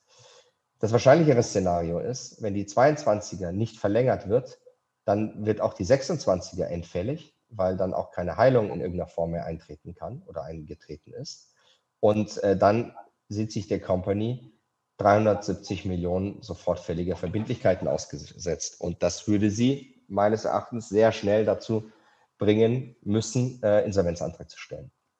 Also ist es eigentlich für die 22er Anleihe genauso wie für die Gesellschaft von großem Interesse, hier eine Lösung zu finden, ähm, weil ansonsten sehe ich ähnlich wie die SDK eine Insolvenz ähm, zumindest sehr wahrscheinlich erscheint. Die nächste Slide, mal kurz in der Übersicht, äh, Beschlussunfähigkeits- und Mehrheitserfordernisse. Ähm, Herr, Bauer, genau. Herr, Bauer, können Sie auf Stumm gehen? Ich höre das Geklapper. Äh, danke. Äh, Beschlussunfähigkeits- und Mehrheitserfordernisse. Also links ist die erste gläubige Versammlung. Was Sie mitnehmen müssen, da braucht man 50 Prozent des Anleihevolumens. Wir versuchen das. Jeder versucht das, aber es ist in der Regel schwierig, weil viele Leute das nicht mitbekommen, die Punktbescheinigung zu spät bekommen. Ähm, also die Leute dort hinzubekommen, 50 Prozent bedeutet hier 35 Millionen, ist in der Regel schwierig und wird in der Regel nicht geschafft. Falls es doch geschafft würde, ähm, dann reicht hinsichtlich der Tagesordnungspunkte Laufzeit und Zins, braucht man eine 75-prozentige sogenannte qualifizierte Mehrheit. Die Frage des gemeinsamen Vertreters, ähm, ob und wer das sein soll, wird mit, stets mit einfacher Mehrheit entschieden, einfacher Mehrheit der Stimmen. Die zweite Gläubigerversammlung, ähm, wenn es die erste nicht reicht, gibt es eine zweite, äh, wenn die Gesellschaft dazu einlädt, das hatte ich schon ausgeführt. Generell braucht die keine Beschlussfähigkeit für einfache, äh, für Gegenstände, die einer einfachen Mehrheit bedürfen. Also hier, der gemeinsame Vertreter kann immer gewählt werden in der zweiten Versammlung mit einfacher Mehrheit. Da gibt es kein Quorum. Ähm, aber Beschlüsse mit qualifizierten Mehrheitserfordernissen, das sind die allermeisten, die ganzen Änderungen der Anleihebedingungen, ähm, auch Laufzeit, Zins, Sicherheiten, das bedarf, bedarf alles eine, eines Quorums von 25 Prozent des Anleihevolumens, also hier 17,5 Millionen. Und davon, angenommen es kommen 30 Millionen, dann von diesen 30 brauche ich eine 75-prozentige Mehrheit. So, ähm, nochmal kurz zwei Sätze zum gemeinsamen Vertreter äh, für, für, diejenigen, die jetzt nicht im Detail mit den Befugnissen vertraut sind. Also der gemeinsame Vertreter ist ein von Gesetzes wegen vorgesehenes Organ, der alleine die Anleihegläubiger vertritt. Es ist, ähm, die Konstruktion ist folgendermaßen, die Anleihegläubiger wählen die gemeinsamen Vertreter und dafür braucht es auch nicht den Konsens der Gesellschaft grundsätzlich. Das ist ein, ein Wahlprozess zwischen den Anleihegläubigern, die wählen ihn mit einfacher Mehrheit. Und der gemeinsame Vertreter wird aber von der Gesellschaft bezahlt. Das ist normal, das sieht das Gesetz vor, weil es sind Kosten der Refinanzierung und die sollen, auch wenn sie, äh, die, die sollen halt äh, nicht von den Anleihegläubigern im Ergebnis dann getragen werden. Ähm, der hat die Aufgaben und Befugnisse, die in seinem Bestellungsbeschluss bestehen und der ist den Gläubigern weisungsgebunden. Das heißt aber nicht, dass er dem einzelnen Gläubiger weisungsgebunden ist. Das wäre auch schwierig bei manchmal Tausenden von Gläubigern, sondern der Gesamtheit. Also die Gläubigerversammlung kann durch eine Beschlussmehrheit dem gemeinsamen Vertreter Weisungen erteilen. Was ist jetzt der Vorteil? Also grundsätzlich lässt sich sagen, je mehr zersplittert eine Anleihe ist, desto größer wird der Vorteil des gemeinsamen Vertreters, weil er vertritt grundsätzlich gegenüber der Gesellschaft die gesamte Anleihe. Also auch wenn nur 50 Prozent von 30 Millionen, also sprich äh, 16 Millionen, sagen wir mal, den gemeinsamen Vertreter wählt, hat er die Stimmgewalt der 70 Millionen und vertritt die gesamte Anleihe. Er hat besondere, er hat eine Berichtspflicht gegen den Anleihegläubigern ähm, er, ist, äh, er ist berechtigt, Gläubigerversammlungen selbst einzuberufen. Er leitet dann auch den Vorsitz. Er hat Informationsrechte gegenüber der Gesellschaft. Das sind alles Rechte, die der einzelne Anleihegläubiger erstmal als Einzelperson nicht hat. Ähm, in derartigen Situationen würde man ihn einsetzen, um wenn dann irgendwas holprig wird oder zum Monitoring von Zahlen, ähm, von äh, Rückzahlungsfähigkeit, äh, vielleicht monatliche BWAs. Das muss man mal überlegen, was ist sinnvoll, wie kann man den gemeinsamen Vertreter sinnvoll einsetzen, dass er hier eben diese Rückzahlung auch begleiten kann, dass das sichergestellt ist. Ähm, das kann aber auch, äh, also ich habe hier ein paar Beispiele, Freigabe von Sicherheit, Austausch von Sicherheit, Schuldenersetzung, ähm, was man da alles aufnehmen will. Also zusammengefasst, der vereinfacht und effektiviert das Verfahren. Deswegen wird er eigentlich gern gesehen, sowohl bei der Gesellschaft als auch bei den Anleihegläubigern. Das ist immer sehr, sehr mühsam, alles über diese Versammlungen, die kennen Sie jetzt schon, die über mehrere Monate und Wochen eingeladen werden, zu gehen. Ähm, der kann halt auch als ein Ansprechpartner für alle Anleihegläubiger ähm, da, dienen. Und wir sind jetzt auch schon gefragt worden, wir würden auch kandidieren. Als, also ich würde auch kandidieren als gemeinsamer Vertreter der Anleihe für äh, die Gläubiger, die das möchten. Ähm, was wichtig ist vielleicht, wenn Sie gemeinsam Vertreter hören, der nimmt Ihnen jetzt nicht die Entscheidungen ab. Der bereitet das vor und er ist Ansprechpartner. Aber qualifizierte Entscheidungen, so wie jetzt hier über Zinslaufzeit und welche Maßnahmen getroffen werden müssen, die trifft man in der Anleihegläubigerversammlung selbst. Das ändert sich auch nicht, wenn es einen gemeinsamen Vertreter gibt. Ähm, also angenommen, in einem Szenario, wo in, im Oktober es wieder holprig wird und die Gesellschaft kommt wieder und möchte nochmal irgendwas nachverhandeln, entscheidet das nicht der gemeinsame Vertreter für Sie.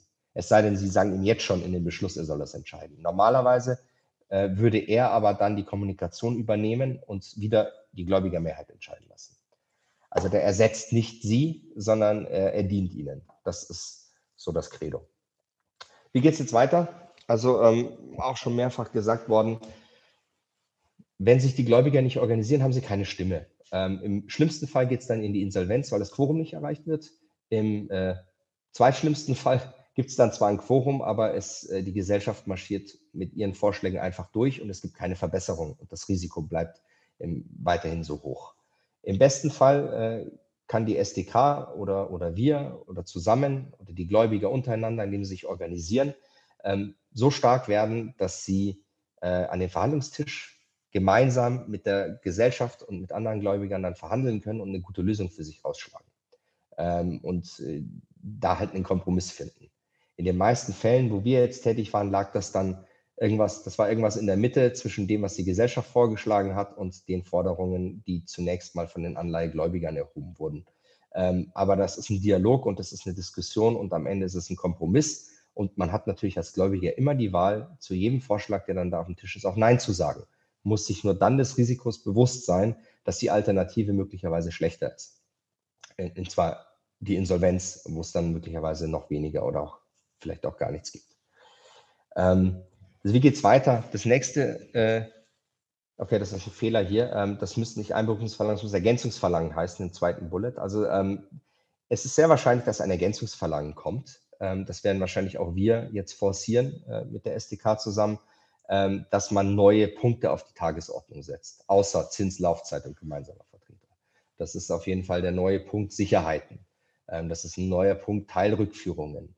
Ähm, also alle die Sachen, die wir jetzt vorhin besprochen haben, auch wenn wir gar nicht wissen, ob das am Ende mehrheitsfähig ist und ob das überhaupt mit der Gesellschaft durchgeht, sollten auf jeden Fall auf die Tagesordnung, damit man in einer zweiten Versammlung, wenn es dazu kommt, was wir für wahrscheinlich halten, darüber auch abstimmen kann.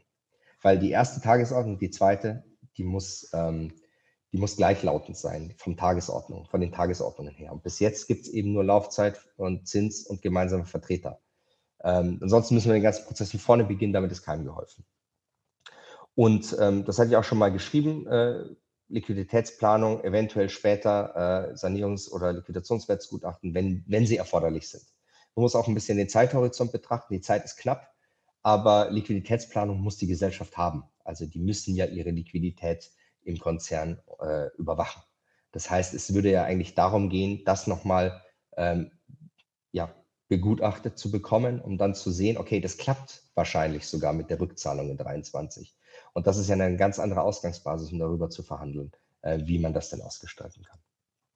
Ähm, ich habe es nochmal geschrieben, erst das ermöglicht es eigentlich plausibilisieren, dass die Emittentin das überhaupt leisten kann, ähm, die Schuldenfähigkeit einzuschätzen, realistische Beiträge zu fordern und eben auch Sicherheiten zu bewerten. Das, da reicht das die Liquiditätsbetrachtung nicht, aber da braucht man natürlich auch den Input der Gesellschaft, um die Diskussion mit Sicherheiten aufzunehmen. So, ich mache es jetzt kurz, das wird Sie am wenigsten interessieren, über uns. Ähm, also hier ist ein Bild von mir, was ich gemacht habe. Hier unten sehen Sie ein paar Fälle, an denen ich gearbeitet habe. Aktuell äh, vertrete ich einige Gläubiger äh, in der Adlersache. Bei Paragon dieses Jahr habe ich Anleihegläubiger vertreten. Schuldscheiner bei Gary Weber, Air Berlin, Alno, Ecosem Agrar und, und viele anderen.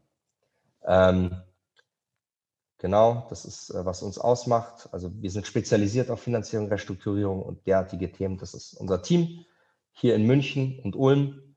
Ähm, genau. Das können Sie aber dann alles nachsehen. So, dann danke ich Ihnen ganz herzlich für die Aufmerksamkeit. Es tut mir jetzt leid, wenn ich das so durchgedrückt habe und auch die ganzen Fragen weitgehend ignoriert habe. Ich glaube, die werden wir jetzt dann eh abarbeiten. Ähm, die Moderation wird der Herr Kienle führen. Unten sehen Sie meine Kontaktdaten. Können Sie mich einfach kontaktieren, wenn Sie noch Fragen haben. Ich rede gerne mit Ihnen drüber. Ich kann Ihnen nicht versprechen, dass Sie mich immer sofort erreichen, äh, weil es gerade sehr viel zu tun ist, in, in, diesem Fall und auch anderen. Aber äh, also unser Anliegen ist es, möglichst viele Stimmen der Anleihegläubiger zu hören um herauszubekommen, was die meisten eigentlich wollen und dann diese Punkte auch äh, dann zu vertreten und zu verhandeln, um dann eine Lösung hinzukriegen, ähm, die für alle eigentlich am besten ist. Ja, meine sehr verehrten Damen und Herren, dann darf ich direkt übernehmen. Ich darf Herrn Dr. Moser und auch meinem Vorstandskollegen Bauer danken für die Ausführungen bis hierher und gleich in die Beantwortung der Fragen einsteigen. Ähm, aus aktuellem Grund möchte ich gerne eine Frage vorziehen, die gestellt worden ist. Was bedeutet das für die anstehende Gläubigerversammlung, bis diese offenen Punkte, das heißt, die von dir angesprochen worden sind, Tobias, ähm, wie kann man den Rückzahlungsanspruch besichern? Wie kann man generell dafür sorgen, dass man rechtzeitig weiß, wenn etwas aus dem Ruder läuft? Wie kann man vor allen Dingen verhindern, dass die Anleihe 2021, 2021 2026 ähm, aufgrund ihrer Verhandlungsstärke sich eine bessere Position herausarbeitet? Also bis diese offenen Punkte alle geklärt sind, sollte man dann die Punkte in der Anleihegläubigerversammlung, gemeint ist wahrscheinlich jetzt die Abstimmung ohne Versammlung, ablehnen. Wie steht ihr dazu? Ähm, nee, also äh, muss man nicht ablehnen. Also es ist so, ähm, wir, wir arbeiten jetzt an einem Antrag und der wird wahrscheinlich am Freitag veröffentlicht und dann wird es aktualisierte Unterlagen geben. Also noch vor Beginn des Abstimmungszeitraums wird es auch neue Vorschläge geben. Dann können Sie denen zustimmen, wenn Sie die besser finden. Ähm, ich, wenn Sie sagen, ich möchte den Alt, der alten Fassung zustimmen, können Sie das auch machen. Warten Sie mal jetzt am besten ab, bis der Abstimmungszeitraum beginnt, ab dem 22. Oktober, und sehen Sie dann, welche Vorschläge auf dem Tisch liegen. Weil wir haben vor, und äh, das nehmen wir uns vor, und ich glaube, das schaffen wir auch, ähm, diese Punkte, die wir jetzt gesagt haben, auch in den sogenannten Ergänzungsantrag äh, dann einfließen zu lassen. Wir wollen, ähm, das habe ich auch gelesen, ich greife das kurz vor, wenn es okay ist, ähm, man braucht 5% des Nominalvolumens, um diesen Ergänzungsantrag zu stellen. Also man muss äh, 3,5 Millionen an Anleihegläubigern hinter sich wissen, um diesen Ergänzungsantrag zu stellen zu können, um diese Punkte auf die Tagesordnung zu bringen. Die ähm, spätestens, das kann am Anfang noch rudimentär sein, so wie es jetzt hier ist, aber spätestens dann zur zweiten Versammlung äh, wird der Antrag dann nochmal äh, aufgearbeitet und, und kriegt eine finale Fassung, ähm, dann werden Sie einen neuen Antrag haben. Sie können jetzt äh, dem zustimmen, Sie können das ablehnen, ähm, aber ich glaube, es wird aktualisierte Unterlagen geben bis zum Beginn des Abstimmungszeitraums. Gut, Tobias, gleich eine Nachfrage äh, dazu. Das, das, stimmt natürlich für die Erforderungen, die man erhebt in Bezug auf Besicherung dergleichen mehr, aber wird ja eventuell schwierig bei der Frage, keine Entscheidung in eine Blackbox hinein, wenn man die Liquiditätsplanung nicht kennt, respektive deren Belastbarkeit nicht bestätigt bekommen hat. Denn auf der Tagesordnung steht ja immer noch, ähm, und das ist ja unabhängig von eventuellen Besicherungen, die Verlängerung der, ähm, ähm, der Laufzeit. Und da geht es ja darum, dass die Rückzahlung sichergestellt ist. Und das soll ja maßgeblich auch anhand eines, eines einer Liquiditätsplanung erf erfolgen. Wie stehst du dazu? Ja, das ist unsere Forderung. Also ich, ich kann Ihnen auch mhm. heute noch nicht sagen, ob die, ob die Gesellschaft das erfüllt. Ne? Also das würden wir fordern. Wir würden sagen, das brauchen wir. Ähm, es ist auch möglich. Das glaube ich hier nicht, weil ich habe bis jetzt die Gesellschaft in ihre Vertreter als äh, lösungsorientiert erlebt in den ersten äh, Sondierungsgesprächen, die wir hatten. Aber es ist natürlich auch ein Szenario denkbar, wo die sagen, das kriegt ihr nicht. Äh, nimmt das so, wie es steht, stimmt mit Ja oder Nein. Da muss man sich überlegen, will ich das, will ich jetzt da reinzeichnen, jeder für sich. Ähm, in ein Jahr, äh, glaube ich, habe ich die Hoffnung, glaube ich dran oder glaube ich nicht dran? Ich würde gern mehr äh, Zahlen und mehr Informationen haben, aber wenn Sie es am Ende entscheiden müssen, davor stehen Sie jetzt wahrscheinlich, müssen Sie für sich entscheiden, stimmen Sie zu, stimmen Sie nicht zu. Die Entscheidung kann ich Ihnen leider nicht abnehmen. Ähm, wir wollen erreichen, dass wir für die zweite, die wir für die maßgebliche Versammlung haben, weil da wird das Quorum wahrscheinlich erreicht, eine bessere Informationsgrundlage haben, um Ihnen eine Empfehlung zu geben. Gut, danke soweit. Dann ziehe ich zwei Fragen zusammen. Einmal, wie sicher ist der Geldeingang zum für November avisierten Bauxitgeschäft und kann dieser vollständig für eine Teilrückzahlung der Anleihe verwendet werden? Und das ergänze ich gleich. Warum liegt die Mittelkorb bislang kein Zahlungsplan zur Rückzahlung vor? Das darf ich vielleicht mal an den Daniel vergeben, die Frage. Ja, danke, Markus. Ja, also für sicher ist der Geldeingang für November äh, aus dem äh, anvisierten Bauxitgeschäft. Wir können nur das wiedergeben, was die Gesellschaft auch schon kommuniziert hat und uns auch versichert hat äh, in den Gesprächen. Ähm, wir haben mit dem Finanzvorstand gesprochen und äh, der hat gesagt, dass das alles in, in trockenen Tüchern sei, dass äh, die Transportkapazitäten gebucht seien und dass Anfang November äh, das Bauxit auf Schiff geladen wird und damit auch wohl der Kaufpreis fällig werden würde. Ähm, andere Informationen haben wir nicht. Äh, wir müssen uns aktuell darauf verlassen. Ähm, wir haben ja keine äh, Rechte hier irgendwo äh, mit äh, Kunden oder äh, Transportunternehmen in, in, Kontakt zu treten. Das heißt, äh, wir gehen davon aus, dass das die Wahrheit ist. Ähm, garantieren können wir das natürlich nicht. Ähm, es kann natürlich auch nochmal irgendwo was dazwischen kommen. Ähm, Gibt es viele Möglichkeiten, aber aus Sicht der Gesellschaft ist das sehr, sehr wahrscheinlich. Markus, was war dann die Achso, pardon, ja, die, die, der, der, zweite Teil der Frage, ich muss mal kurz nochmal schauen. Warum legt die Metal Corp bislang keinen Zahlungsplan zur Rückzahlung vor? Hm, das Können wir die Frage überhaupt beantworten? eine gute Frage, ähm, warum sie den nicht vorgelegt haben.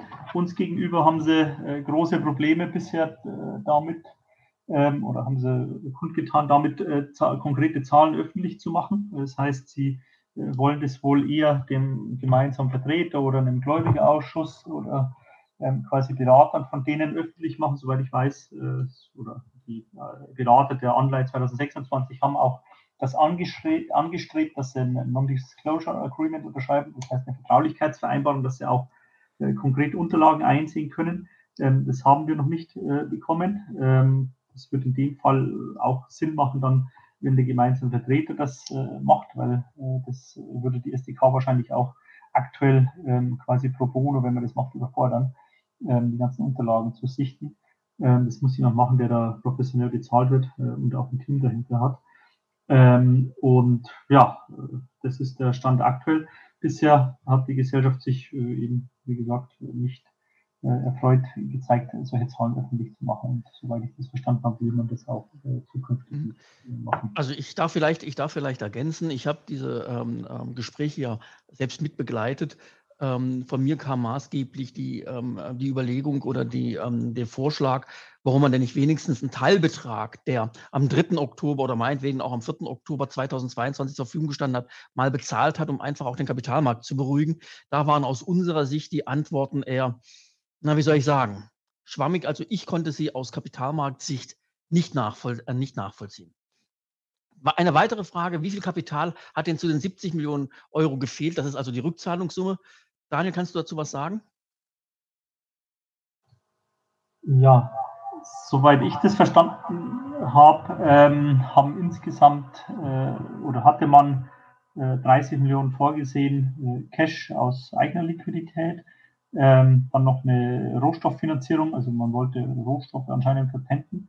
Ähm, und äh, dann haben nochmal um die 30 Millionen wohl äh, gefehlt zur Rückzahlung. Eine Lücke gab es wohl in Höhe von 30 Millionen sicher, aber eventuell auch äh, mehr, je nachdem, wie diese Rohstoffrefinanzierung hätte laufen sollen und äh, wie weit die war. Ähm, und ja, da haben wir aber keine Informationen. Also man kann davon ausgehen, mindestens 30, vielleicht sogar 40 Millionen Euro. Dann, ähm, inwieweit sind die Zunahme der Verschuldung und der negative Investitive Cashflow nicht nur der Expansion in Guinea geschuldet? Daniel, du hast dich ja mit diesen Fragen unter anderem beschäftigt. Kannst du dazu was sagen? Konntest du da was rausfinden? Ja. Nein, also ist schwierig, ähm, das aufzudröseln. Man findet da keine, also ich habe es jedenfalls nicht gefunden, ähm, wobei ich auch nur äh, drei Tage jetzt mir das angeschaut habe, ähm, die, die letzten Abschlüsse, ähm, ist die Haupt- die größten Investitionen fanden noch 2019 statt. Ich gehe davon aus, dass da ein großer Teil in das äh, italienische äh, Kokswerk geflossen ist und äh, ein noch größerer Teil in die Minen. Ähm, aber die genauen Beträge äh, sind mir nicht offengelegt. Ich gehe aber davon aus, dass es ein dreistelliger Millionenbetrag äh, in Summe auf alle Fälle ist. Wahrscheinlich sogar ein bisschen mehr als 100 Millionen Euro. Gut, die nächsten beiden Fragen würde ich beantworten. Gibt es eine Perspektive, dass die ECOWAS-Sanktionen zurückgenommen werden? Ja, natürlich dann, wenn sich, wenn Guinea die Anforderungen erfüllt, ähm, die die äh, Gemeinschaft äh, gestellt hat. Das ist insbesondere die Demokratisierung ähm, des Staatsprozesses, insbesondere die Durchführung von Wahlen. Ob und wann das geschehen wird, ich glaube, das weiß aktuell keiner. Das wäre also ähm, reines Lesen in der Glaskugel. Dann beeinträchtigen die ECOWAS-Sanktionen die Verwertung des geförderten Bauxits ähm, allenfalls mittelbar, weil die äh, Finanzierungen für die Bauxitvorhaben wohl erst später ausgereicht werden. Nach den uns zur Verfügung gestellten Informationen haben die ECOWAS-Sanktionen keinen unmittelbaren Einfluss auf den Absatz des geförderten Bauxits und auch nicht auf die Förderung als solche. Das Hauptproblem, weswegen sich wohl die großen Bestände aufgebaut haben, waren hier Transportschwierigkeiten, wie das mein Kollege Bauer auch schon ausgeführt hat. Das heißt, die Sanktionen, wie auch, glaube ich, Herr Dr. Moser schon gesagt hat, richten sich hier gegen die Staatsrepräsentanten von Guinea, nicht aber gegen Privatunternehmen und privat handelnde Personen. So, dann wieder für dich, Tobias. Was passiert, wenn beide Froren nicht erreicht werden? Das ist eine Frage, die mehrmals ähm, ähm, im Chat ähm, aufgetaucht ist? Ja, also wenn, wenn beide Quoren nicht erreicht werden, dann ist dieser Restrukturierungsprozess erstmal gescheitert. Ähm, das heißt, äh, dann ist die Anleihe eigentlich Zurückzahlung fällig. Ähm, ich würde vermuten, dass dann auch äh, die, äh, die Anleihe 26 keinem äh, sogenannten Waiver, also auch nicht aus, auf ihre Kündigungsrechte verzichten würde, wenn die hier nicht äh, verlängert wird. Ähm, und äh, dann ist meines Erachtens das wahrscheinlichste Szenario, ähm, dass es hier zu irgendeiner Form der Insolvenz kommt. Weil ich glaube nicht, dass die, die Company, die jetzt im Oktober nicht in der Lage war, 70 Millionen zurückzuzahlen, auf einen Schlag 370 Millionen zurückzahlen kann. Also äh, das Ergebnis wäre für alle Beteiligten ziemlich gefährlich, wenn wir hier beide Quoren verfehlen. Äh, weil wir dann vom Verhandlungstisch wahrscheinlich an den Insolvenzrichtertisch gehen. Dann wieder ähm, eine Frage an oder zwei Fragen an dich, die ich zusammenfasse. Einmal kann die Infoveranstaltung im Anschluss nochmals angeschaut werden. Gibt es dazu dann einen Link an die Teilnehmer? Und dann, was benötigen wir für die Vertretung der Anleihegläubiger? Bitte, Daniel. Ja, ähm, also ja, wir werden das äh, Video online stellen auf unserem YouTube-Kanal. Ähm, das machen wir für, für, solche Videos immer. Ähm, was äh, benötigen Sie zur Vertretung? Wir benötigen eine, eine, Vollmacht. Die finden Sie auf unserer Internetseite unter www.sdk.org slash metalcorp. Ähm, finden Sie in der rechten Box die Vollmacht und wir brauchen dann noch eine Schwerbescheinigung von Ihrer Depotbank, dass die Anleihen mindestens bis zum Ablauf der Gläubigerversammlung bzw. Gläubigerversammlungen dann die zweite ähm, gesperrt gehalten werden. Und die zweite Gläubigerversammlung rechnen wir ähm, ja, mit Mitte, Ende November wahrscheinlich, weil die Einladungsfrist beträgt äh, zwei Wochen. Das heißt, äh, wenn man dann am 27. Äh, Oktober zum Beispiel das Ergebnis der ersten Gläubigerversammlung hätte, dann kann man einladen, dann würde am 28. das im Bundesanzeiger veröffentlicht und dann könnte man eben entsprechend 14 Tage später die Gläubigerversammlung stattfinden lassen, die zweite. Ja, und insofern ist auch für uns die Information, die ich jetzt schon einmal im Chat auf Deutsch und einmal in, auf Englisch gelesen habe, wonach angeblich am 27.10 die, zweit, die zweite technische Versammlung stattfinden soll, nicht ganz äh, für uns nicht nachvollziehbar, weil die Ladungsfristen schon heute nicht mehr eingehalten werden können. Und aus meiner, meiner Kenntnis heraus ist auch noch keine Einladung erfolgt, mal oder mich von der Rechtsfrage, ob ich vor Abhaltung der ersten schon zu einer zweiten überhaupt einladen darf. Nee, oder wie siehst du das, Tobias? Ich will das mal. Nicht, ja, nee, das ist, glaube ich, ein Missverständnis gewesen. Am Gut, 27. Oktober, ich, ich, glaube, das war ein Missverständnis. Die Gesellschaft wird nochmal zu einer eigenen Telefonkonferenz einladen am 27. Oktober und nochmal informieren. Äh, das ist aber nicht die zweite Versammlung. Also die zweite Versammlung, wie du richtig gesagt hast, äh, ist zeitzwingend, Gesetz von Gesetzes wegen schon, weil ich 14 Tage Einladungsfrist habe, erst im November. Wir gehen im Zeitraum Mitte November aus, zweite oder dritte Novemberwoche. Ähm, das heißt, äh, diese 27. Oktober ist nicht die zweite Versammlung, sondern das ist wieder eine Veranstaltung, ähnlich wie unserer, nur von der Gesellschaft organisiert. Das ist mein Verständnis. Dann gibt es die Frage, wo ist die Anleihe 2022 handelbar, da hier ein Kurs angegeben ist. Daniel, kannst du dazu was sagen? Nein, die Anleihe ist, soweit ich weiß, aktuell nicht handelbar. Sie können die natürlich immer außerbörslich verkaufen. Vielleicht gibt es auch irgendwelche äh, Märkte von, von Brokern, Banken, ähm, also außerbörsliche äh, Handelsplattformen, äh, da kann man sie verkaufen oder handeln, äh, aber an den regulären Börsen und im Freiverkehrshandel von Privatanlegern ist die aktuell nicht handelbar. Also, Kurs angegeben ist, ähm, müsste noch der letzte sein vom Freitag quasi vor der gescheiterten. Nee, nee, nee, das ist mein Kurs. Ähm, ich, ich, kann dazu was sagen. Das war in meiner bitte. Präsentation. Ähm, ich habe den Kurs von einem der bekannten Finanzdienstleister, ähm, also Finanzinformationsdienstleister, die die ähm, OTC-Kurse monitoren und dann eben ein äh, wiedergeben, was jetzt im Direkthandel quasi möglich wäre. Also das sind keine Börsenkurse, sondern das ist eine Indikation, wo jetzt gerade äh, die Stücke im Direkthandel äh, über den Tisch gehen. Und die ist nicht von mir, sondern die ist, das ist eine Drittquelle von einem Informationsdienstleister, der mir die Kurse Stand gestern zur Verfügung gestellt hat. Dann gleich, bleib gleich dabei, Tobias. Die nächste Frage äh, lautet, was bedeutet Anleihe kündigen? Und lass mich das noch ergänzen.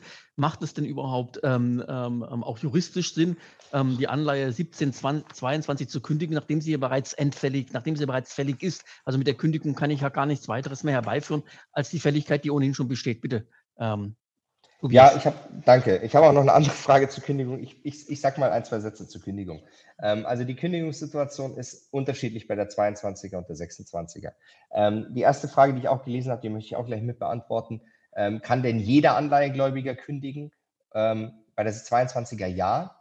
Bei der 26er brauche ich ein Quorum von 15 Prozent des Volumens. Ähm, das ist geregelt in Paragraph 8 der Anleihebedingungen der, 21, äh, der 22er Anleihe. Ähm, da steht, jeder Anleihegläubiger ist berechtigt, seine Schuldverschreibung zu kündigen. Ähm, falls die Emittentin Kapital und Zinsen nicht innerhalb von sieben Tagen nach dem betreffenden Fälligkeitstag zahlt.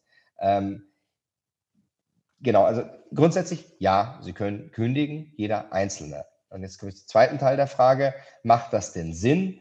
Ähm, was kann man denn mit der Kündigung bewirken? Normalerweise, wenn es einen sonstigen Kündigungsgrund gibt, stelle ich damit die Anleihe fällig. Das brauche ich hier nicht, die ist endfällig. Ähm, die Kündigung ist eigentlich nur noch mal ein ernsthaftes Einfordern dieses Betrages. Ähm, kann ich die, äh, interessant ist ja, kann ich es einklagen. Ja? Also kann ich jetzt, wenn ich jetzt gekündigt habe und die Gesellschaft nicht zahlt, ähm, kann ich dann äh, klagen darauf. Und äh, dazu gibt es eben eine sogenannte, ähm, da gibt es Rechtsprechung BGH dazu, äh, der sagt, äh, eine Kündigung während einer laufenden Restrukturierung ähm, ist zwar möglich, aber die, auch die, die gekündigt haben, sind an die Maßnahmen eines Restrukturierungsbeschlusses gebunden. Also das Prozedere, das der Gesetzgeber für eine Anleiherestrukturierung vorgesehen hat, kann nicht dadurch unterlaufen werden, dass man kündigt. Ähm, das heißt, sie erzielen mit der Kündigung faktisch keine relevante Wirkung. Und deswegen halten wir es für sinnvoller, sich auf die Restrukturierung zu konzentrieren. Wenn die scheitert, sie sind sowieso alle gleichzeitig fällig jetzt. Sie werden nicht vorher befriedigt, weil sie kündigen. Das wird nicht passieren. Ähm, es werden entweder äh, wird keiner befriedigt, weil es eine Lösung gibt, ähm, oder es geht in die Insolvenz und dann ist sowieso alles eine Insolvenzforderung. Also ich sehe äh, da jetzt keinen Mehrwert in einer Kündigung heute. Dann äh, die Frage, ähm, das hast du, ist aber auch dir schon angeklungen, Tobias, jetzt geht es mehr auf die wirtschaftliche Seite, nämlich welche Finanzmittel kann die Muttergesellschaft MRG zur Verfügung stellen? Es geht also um den Beitrag sozusagen der Gesellschafter zur laufenden ja, ich will es mal in Anführungszeichen setzen, Restrukturierung. Ich weiß nicht, wer von euch beiden kann dazu was sagen? Daniel, kannst du was dazu sagen ähm, ja. zu der Möglichkeit, welche Finanzmittel die Muttergesellschaft vielleicht hätte, um das, ähm, um einen größeren Komfort für die Anleihegläubiger zu geben und möglicherweise auch Teilrückzahlungen, ähm, die dann nicht in eine Verlängerung ähm, ähm, eingebunden werden müssen, zu leisten? Kann ich gerne ma machen, Markus.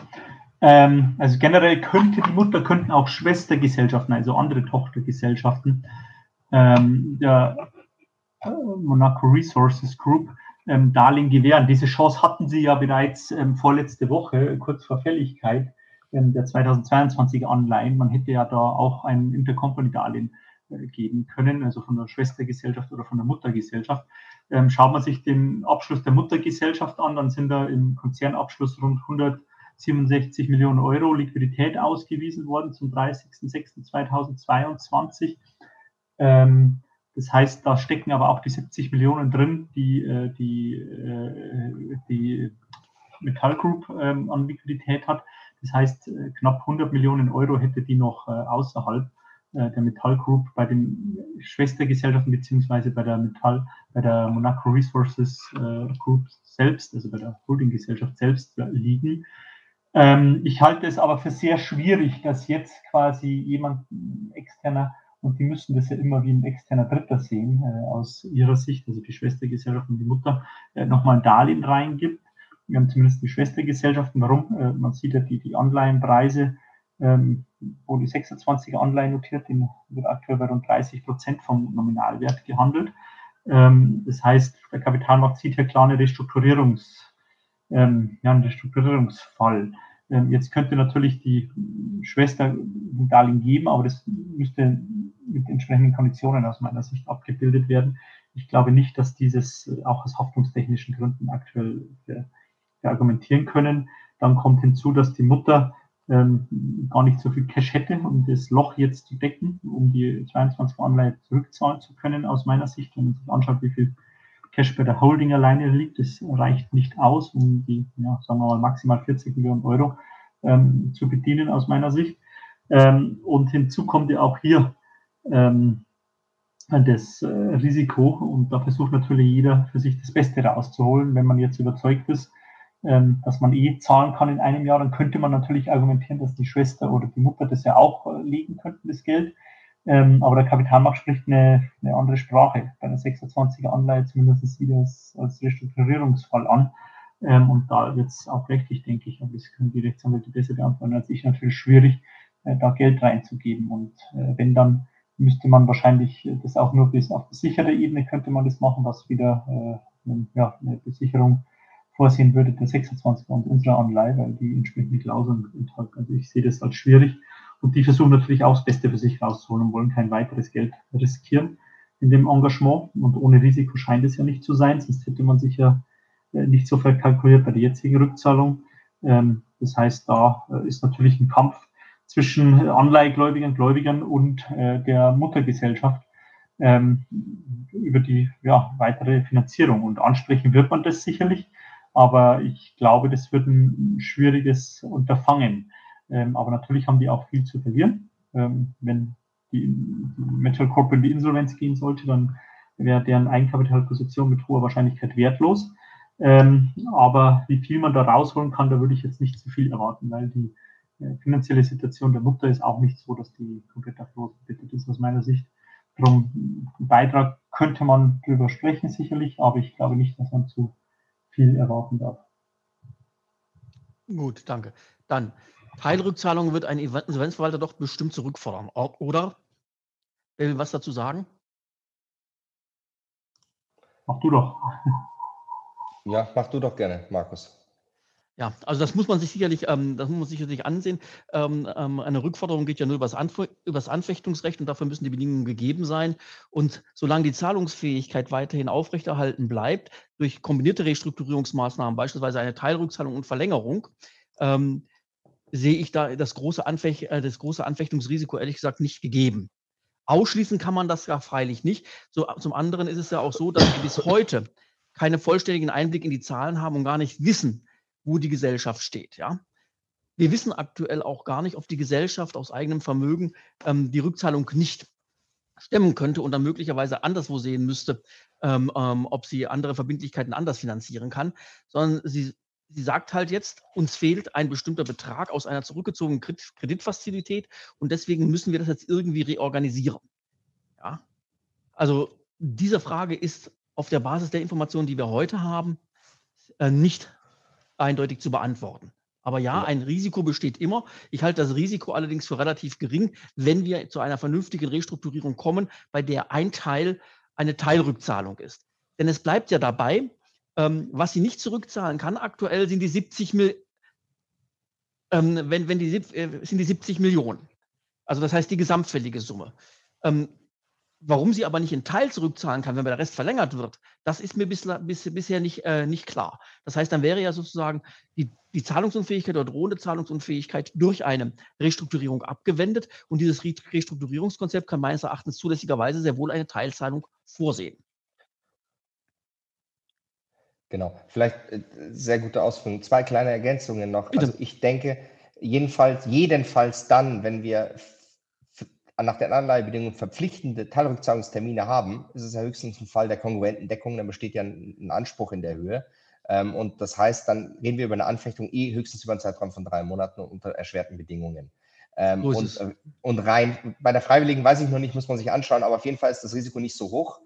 Plus, das muss man berücksichtigen, ich nehme lieber Geld und habe das Risiko, dass jemand kommt und es dann doch zurück will oder auch nicht, als das Geld gar nicht erst zu bekommen.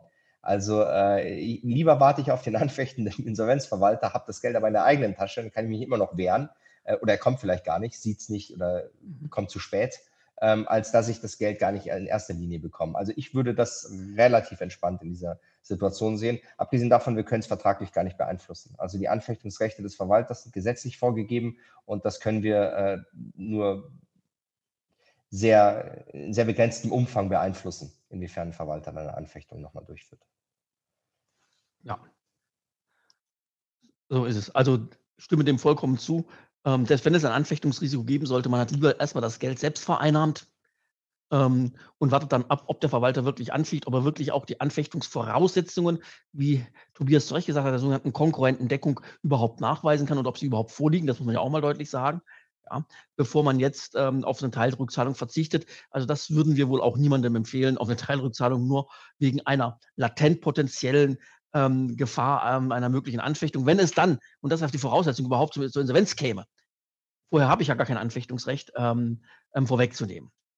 Bleib bitte gleich drin, Tobias. Nach Aussage der Börse Frankfurt scheitert die Wiederaufnahme des Börsenhandels an der fehlenden Kooperation der Gesellschaft. Wie steht Herr Moser zu einer Wiederaufnahme des Handels? Ähm, also zunächst einmal äh, ist das für mich eine neue Information. Ähm, ich weiß nicht, woran die Aufnahme scheitert. Ich habe weder bis jetzt mit der Börse noch mit der Gesellschaft über die Wiederaufnahme des Handels äh, intensiv gesprochen. Ähm, wie ich zur Aufnahme stehe, also äh, natürlich bin ich dafür, die Aufnahme möglichst bald wieder aufzunehmen äh, in den Handel. Also ich denke, äh, jede Anleihe sollte, das ist der Charakter eines Wertpapiers, auch stets handelbar sein, äh, so, so schnell es möglich ist. Ähm, also ich werde das auf jeden Fall mitnehmen und, äh, und auch die Gesellschaft fragen, woran es da hakt. Ähm, mein Kenntnisstand war bislang, dass äh, infolge der, der Endfälligkeit vor der Prolongation keine Aufnahme möglich ist. Aber ähm, das kann ich nicht abschließend sagen, wie ich dazu stehe. Ich würde dafür eintreten, dass möglichst bald wieder gehandelt werden kann, natürlich. Gut, vielen Dank. Dann gibt es eine Frage, wie viele Anleihegläubiger müssen für ein Ergänzungsverlangen dem Antrag zustimmen? Ich denke, die ist, beant ähm, die ist beantwortet. Für den Ergänzungsantrag brauchen wir ähm, 5% des, der, der außenstehenden Nominale. Wie viele Anleihegläubiger das sind, das können wir natürlich nicht sagen, weil es auch immer darauf ankommt, wie viele Stücke jeder Anleihegläubiger hält. Ja, deswegen machen wir es vom Nominal und Sie brauchen eben ähm, 5% ähm, von 70 Millionen, die diesen Antrag unterstützen. Ich hoffe, ich habe mich jetzt bei den Quoren nicht vertan, Tobias. Nein, das ist richtig. 5 Prozent, und es kommt bei einer Anleiherestrukturierung immer nur darauf an, äh, auf die, das Volumen, nicht auf die Köpfe. Wenn ein Anleihegläubiger 5 Prozent, also in dem Fall 3,5 Millionen hat, kann er den Antrag stellen. Wenn ich dafür 10 brauche, brauche ich 10 dafür. Und da wir das nicht wissen, äh, es kommt immer nur auf die Stimmzahl an. Ähm, und äh, der Gegenantrag, dafür brauche ich nur eine Anleihe. Aber für dieses Ergänzungsverlangen, das wir hier brauchen, wenn wir neue Punkte auf die Tagesordnung setzen, ist 5 Prozent richtig. Ähm, MW hat die Gesellschaft ebenfalls schon einen Vorschlag für einen gemeinsamen Vertreter. Wie ist die Meinung der SDK zu diesem Vorschlag der Gesellschaft? Daniel. So, ja, ähm, wir kennen den Herrn von Schwabelissen natürlich aus äh, diversen anderen Verfahren. Wir schätzen ihn. Ähm, wir können aktuell heute noch nicht sagen, wie wir dazu stehen. Ähm, Wenn es äh, so sein sollte, dass wir eine, eine, eine eigene Mehrheit hinbekommen würden als SDK, können wir uns auch vorstellen, einen eigenen Kandidaten vorzuschlagen. Ähm, das heißt, da würde ich jetzt äh, das äh, noch offen lassen. Ähm, generell, ähm, wir haben nichts Schlechtes über den Herrn von Schwabedissen zu berichten. aber wie gesagt, äh, sollten wir so viele Stimmen bekommen, dass wir einen eigenen Kandidaten denken, durchzubringen, würden wir das auch machen wahrscheinlich. Meine Damen, meine Herren, wir haben jetzt ähm, 18.38 Uhr mit Ihrer ähm, Zustimmung ähm, würde ich bis 19 Uhr die äh, Fragenbeantwortung offen halten. Ich würde Sie also bitten, keine weiteren neuen Fragen einzustellen, damit wir die noch offenen Fragen abarbeiten können. Ich hoffe, das findet ihr ähm, Ihre Zustimmung. Ähm, sowohl Herr Dr. Moser als auch wir sind ja auch im Nachgang noch für Fragen, ähm, stehen ja noch im Nachgang zu Fragen per E-Mail oder sonst wie zur Verfügung. Das haben wir, ähm, haben wir beide Parteien ausdrücklich angeboten. Zur Klarstellung, Tobias, individuelle Kündigungsrechte gibt es weder bei der 2022er noch bei der 2026er Anleihe. Herr Dr. Moser erwähnt den 1. November als Verzug für die 2026er Anleihe. Tobias, bitte. Ähm, Kannst du die Frage nochmal vorlesen? Ich habe es ja, nicht gerne. ganz verstanden. Zur Klarstellung, Doppelpunkt, individuelle Kündigungsrechte gibt es weder bei der 2022er noch bei der 2026er Anleihe. Herr Dr. Moser erwähnte den 1. November als Verzug für die 2026er Anleihe. Ja, das hatte ich schon mal beantwortet von bei Kündigung, aber ich beantworte es gerne nochmal ausdrücklich. Äh, die Situation ist unterschiedlich. Bei der 22er Anleihe gibt es, hat jeder Anleihegläubige das Recht zur Kündigung. Ähm, bei der 26er Anleihe ist, die, sehen die Anleihebedingungen ein Mindestquorum von 15 Prozent des Volumens vor. Das heißt, äh, nur 15 Prozent zusammen können die Kündigung aussprechen. Äh, wie komme ich auf den 1. November? 30 ähm, Tage nach Fälligkeit, äh, nach Fälligkeit der, der anderen Verbindlichkeit. Also die 22er ist hier die andere Verbindlichkeit, die nicht zurückgezahlt wurde. Und nach den Anleihebedingungen gibt es eine Heilungsfrist von 30 Tagen. Und die läuft nach meiner Berechnung 2. Oktober bis ich habe es nicht falsch gesagt, äh, 2. Oktober bis äh, 30 Tage sind dann wahrscheinlich der 1. November. Oder vielleicht auch der 2. Ich habe jetzt den Kalender. Aber vielleicht können Sie uns darauf verständigen, 1. Äh, Anfang November. Ja, Anfang, November ist nach meinem Verständnis sogenannter Cross-Default, also ein Drittverzug auch der Anleihe 21 und dann könnte die kündigen mit einem Quorum. Nicht jeder Anleihegläubige der 26er, aber eine Gruppe oder einer, der 15 Prozent der Anleihe ausmacht. Also 45 Millionen kann kündigen. Gut. Wer muss den gemeinsamen Vertreter bevollmächtigen? Äh, Tobias, wenn du willst, kannst du gleich weitermachen. Ja, also der gemeinsame Vertreter muss nicht einzeln bevollmächtigt werden, sondern der wird gewählt in der Versammlung. Also es gibt jetzt den Vorschlag, einen gemeinsamen Vertreter zu bestimmen. Ähm, da ist auch äh, der Herr äh, Schwabe dessen vorgeschlagen. Ähm, man kann jetzt einen anderen Kandidaten vorschlagen, man kann mehrere Kandidaten vorschlagen. Wer auch immer das wird, mit einfacher Mehrheit, ähm, der, der ist dann der gemeinsame Vertreter für die Anleihe. Da braucht es keine einzelne Bevollmächtigung durch die einzelnen Anleihegläubiger. Ihnen entsteht dadurch auch erstmal kein Nachteil, weil die Gesellschaft muss den gemeinsamen Vertreter bezahlen. Also es gibt keine Nachschusspflicht oder äh, Vergütungspflicht der Anleihegläubiger an den gemeinsamen Vertreter. Lediglich in dem Szenario, in dem es dann doch zur Insolvenz kommt, ähm, ist der gemeinsame Vertreter, das sehen Sie auch im Beschlussvorschlag, berechtigt, eine angemessene Vergütung aus etwaigen äh, Quoten, ähm, also einen Teil der Quote einzubehalten, um seine Vergütung zu, ähm, zu begleichen. Aber das, äh, das ist auch keine Nachschusspflicht. Also Sie werden nie Geld in die Hand nehmen müssen aus Ihrer eigenen Tasche jetzt heute, um den gemeinsamen Vertreter zu bezahlen. Also Sie müssen ihn auch nicht einzeln bevollmächtigen. Was Sie schon machen sollten, Sie sollten der SDK oder meiner Kanzlei oder äh, wem Sie möchten, wenn Sie nicht selber teilnehmen wollen an dieser oder an der nächsten, die immer eine Präsenzveranstaltung ist. Das hatte ich vergessen zu erwähnen. Die zweite Versammlung ist immer in Präsenz. Das heißt, da gibt es keine digitale Abstimmung. Da macht es Sinn, jemandem eine Vollmacht zu geben, damit der für Sie dort auftritt. Und das machen sowohl wir als auch die SDK als auch der Stimmrechtsvertreter der Gesellschaft kostenfrei für Sie. Warum kostenfrei? Na, weil jeder ein Interesse daran hat, dass möglichst viele Stimmen dort vertreten werden. Weil wir hatten ja vorher über das Problem der Quoren gesprochen. Aber Sie müssen den gemeinsamen Vertreter, um das jetzt abzurunden, nicht selbst beauftragen. Wenn er mal gewählt ist, ist er im Amt.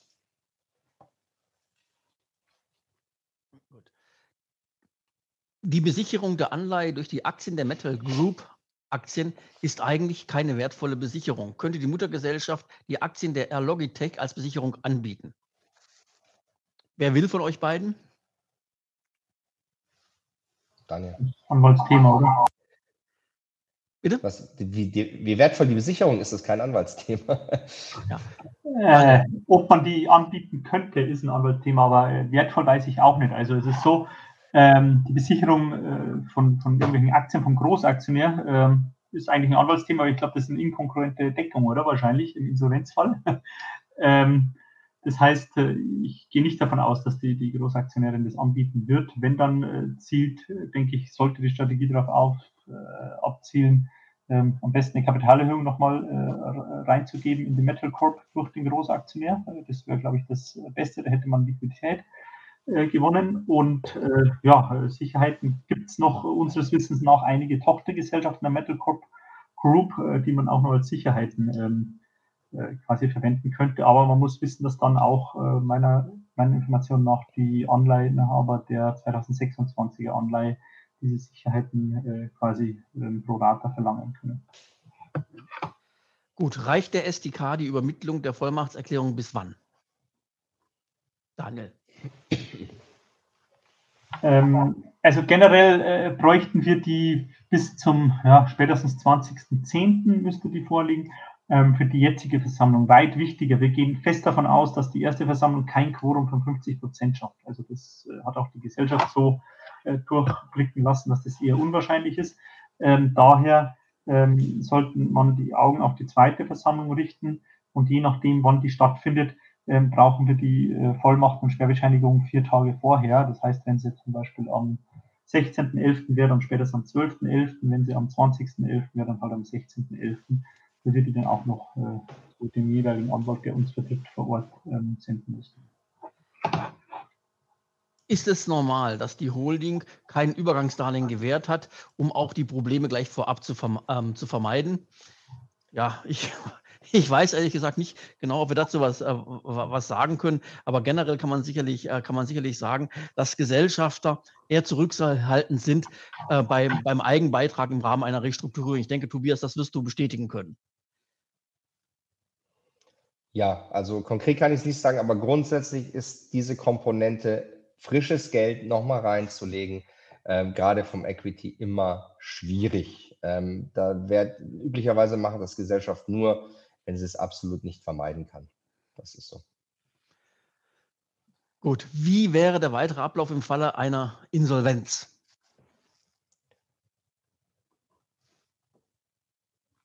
Ähm, dazu kann ich ganz kurz was sagen. Äh, also das Insolvenzverfahren zu erläutern wäre jetzt sehr weitgehend. Aber ähm, also in der Insolvenz, mit dem Insolvenzantrag werden alle Verbindlichkeiten, die ein Unternehmen hat, sofort fällig, Kraft Gesetzes. Ähm, das heißt, äh, diese Anleihe, die andere Anleihe, alle Factoring, Besicherten und sonstigen Verbindlichkeiten, Bankdarlehen, die es hier gibt, werden sofort fällig. Ähm, es wird ein Insolvenzverwalter bestellt werden vom Gericht, im Fall der Regelinsolvenz, der ähm, die Geschäftsführung übernimmt ähm, das Equity, also die Gesellschafteranteile, wären faktisch wertlos, äh, solange nicht alle Gläubiger voll befriedigt werden. Und ähm, alle Gelder, es wird keine Rückführung mehr an irgendjemanden stattfinden. So, und dann kommt ein Insolvenzverwalter, prüft den Sachverhalt, ähm, fordert eventuell ausgegangene Gelder der letzten Zeiten wieder zurück, vor allem der letzten drei Monate, prüft Haftungsansprüche gegen Organe und äh, Rückzahlungsansprüche gegen Partner und ähm, schaut, dass er so viel Geld wie er kann in die sogenannte Masse zieht, ähm, verkauft das Unternehmen, sucht einen neuen Investor und mit allem, was er, in, was er erwirtschaften kann in der Zeit, ähm, werden dann die Gläubiger zurückgeführt. Das ist das normale Szenario. Es gibt jetzt noch Unterspielarten, äh, die ich jetzt hier ausspare. Aber am Ende ist jeder dann im gleichen Rang, es sei denn, er ist separat besichert und unter uns die Besicherung mit den Gesellschaftsanteilen äh, an der Emittentin ist in der Insolvenz nichts wert äh, weil diese Sicherheit, also die, die, ist faktisch wertlos in der Insolvenz. Ja. Die ist außer insolvenzlich, hat den Wert, aber in der Insolvenz, weil Equity nach äh, Fremdkapital, also Eigenkapital nach Fremdkapital kommt. Ähm, deswegen gibt es dann eine Quote, eine sogenannte Insolvenzquote auf die Anleihe. Wo die liegt, äh, in welcher Höhe hier eine Befriedigung in der Insolvenz zu erwarten ist, das ist seriös nicht beurteilbar von außen. Dafür bräuchte man ein sogenanntes Insolvenzquotengutachten. Das ist jemand, der die, ähm, das Geschäftsmodell und die ganzen Assets prüft und bewertet und dann sagt, okay, im äh, Fall einer, einer Insolvenz ist eine das XY eine wahrscheinliche Quote.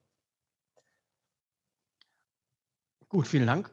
Bis wann soll laut Gesellschaft die Verschiffung des Bauxits erfolgen? Gibt es dazu einen Terminplan? Daniel.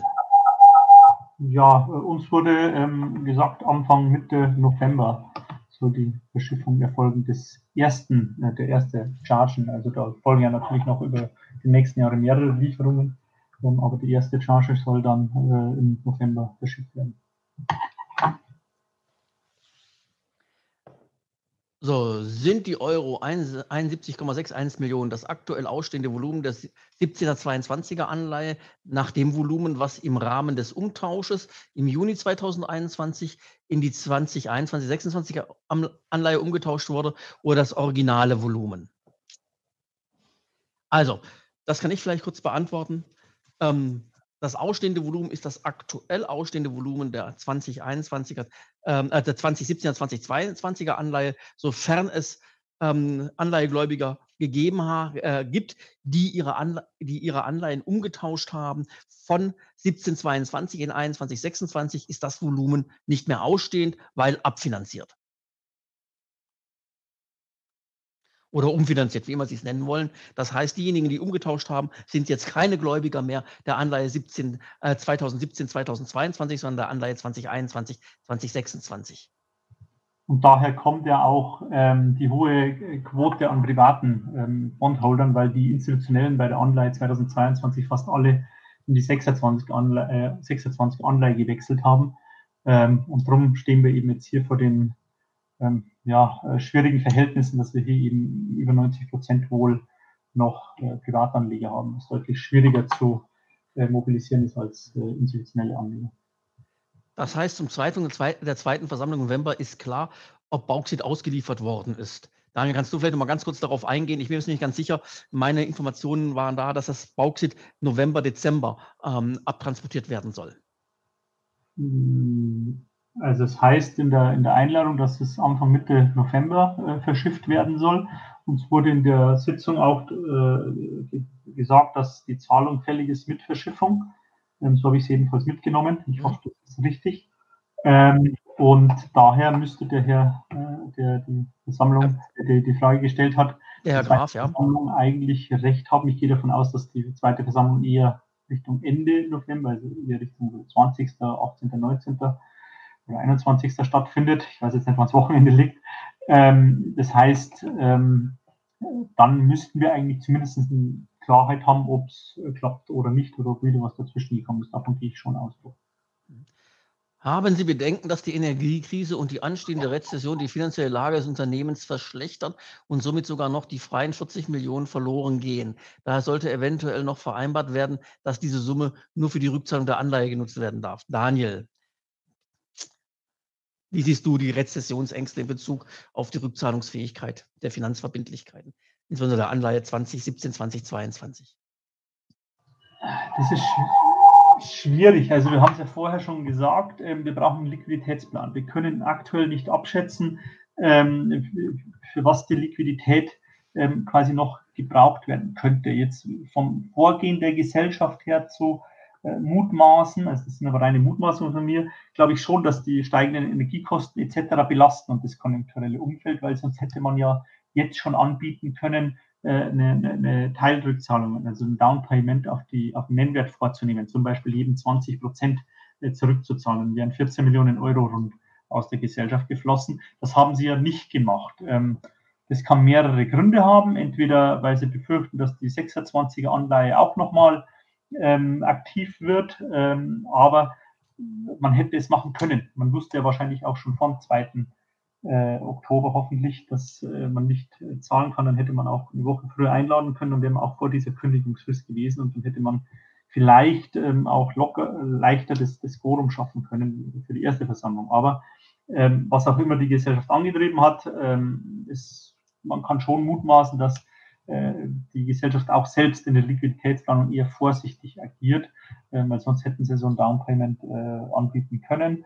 Ähm, das haben sie bisher nicht angeboten. Das heißt, das muss man jetzt rein verhandeln, hoffentlich. Ähm, und ja, mal schauen. Aber bevor man die Liquiditätsplanung nicht äh, konkret kennt und auch keinen Experten drüber schauen lassen hat, der die auf Plausibilität prüft, ist es ganz schwer zu sagen als Externer, weil wir haben tatsächlich auch nur die Zahlen, die Ihnen auch vorliegen, die halt öffentlich bekannt sind. Und die sind schon wieder äh, ja, vier Monate alt, äh, bald und ähm, quasi von gestern. Und seitdem hat sich in der Welt wieder viel verändert und die Energiepreise sind nicht günstiger geworden seit 30.06. eher teurer. Und wie sich das auswirkt, kom konkret äh, kann man eben kaum sagen, auch wie die, die Nachfrageseite aussieht, ist als Externer kaum zu sagen. Äh, da braucht man einen internen Einblick. Das heißt, äh, ja, Liquiditätsplan, der eben dann vom gemeinsamen Vertreter ähm, eingesehen werden darf und plausibilisiert wird, am besten vorher von dem Wirtschaftsprüfer oder sonst irgendeiner der, der Berufe, ähm, der das quasi äh, einschätzen kann, wie plausibel so. ist. Wir gehen auf den Endspurt zu. Das wäre unseriös. Es gibt schon Angebote, die Anleihe zu 5% des Nominalwertes zu kaufen. Wie ist die Meinung der SDK zu diesen Angeboten, Daniel?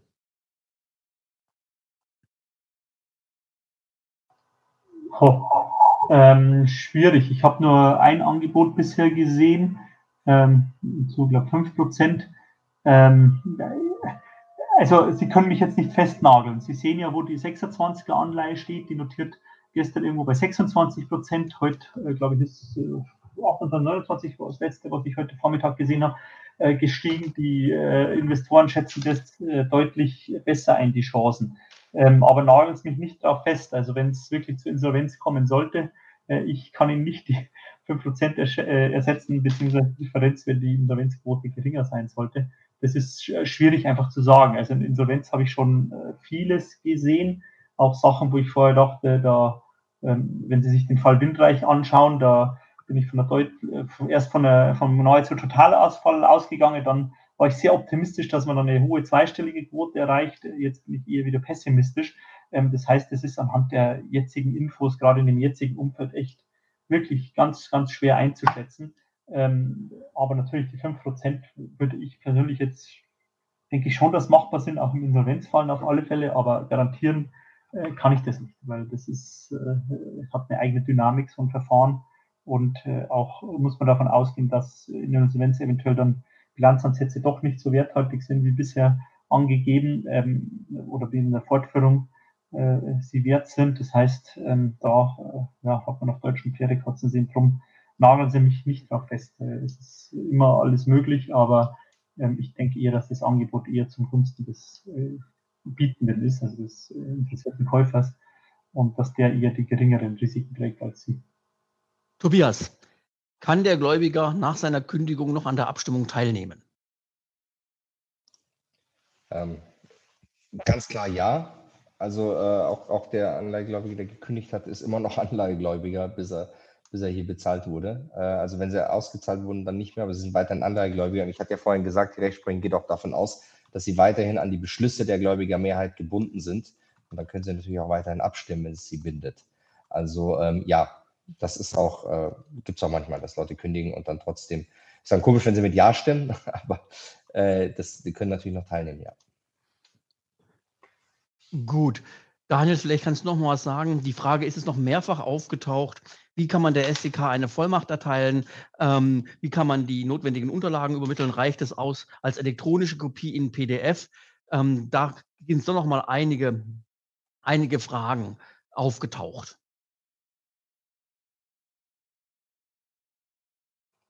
Ja, also äh, nochmal, man findet die Unterlagen, die Vollmacht unter www.sdk.org slash metalcorp in der rechten Box äh, zum Herunterladen. Ähm, die Vollmacht müssen Sie ausfüllen, uns zukommen lassen. Es reicht ähm, aktueller Stand in, in Textform, das heißt per E-Mail, e als PDF oder als Fax, äh, gerne auch per Post und uns dann entsprechend auch die Sperrbescheinigung äh, zukommen lassen, die Sie bei Ihrer Depotbank beantragen müssen. Gut. Sind für die 5% auch Sperrvermerke schon nötig oder reicht die Vollmacht, Tobias?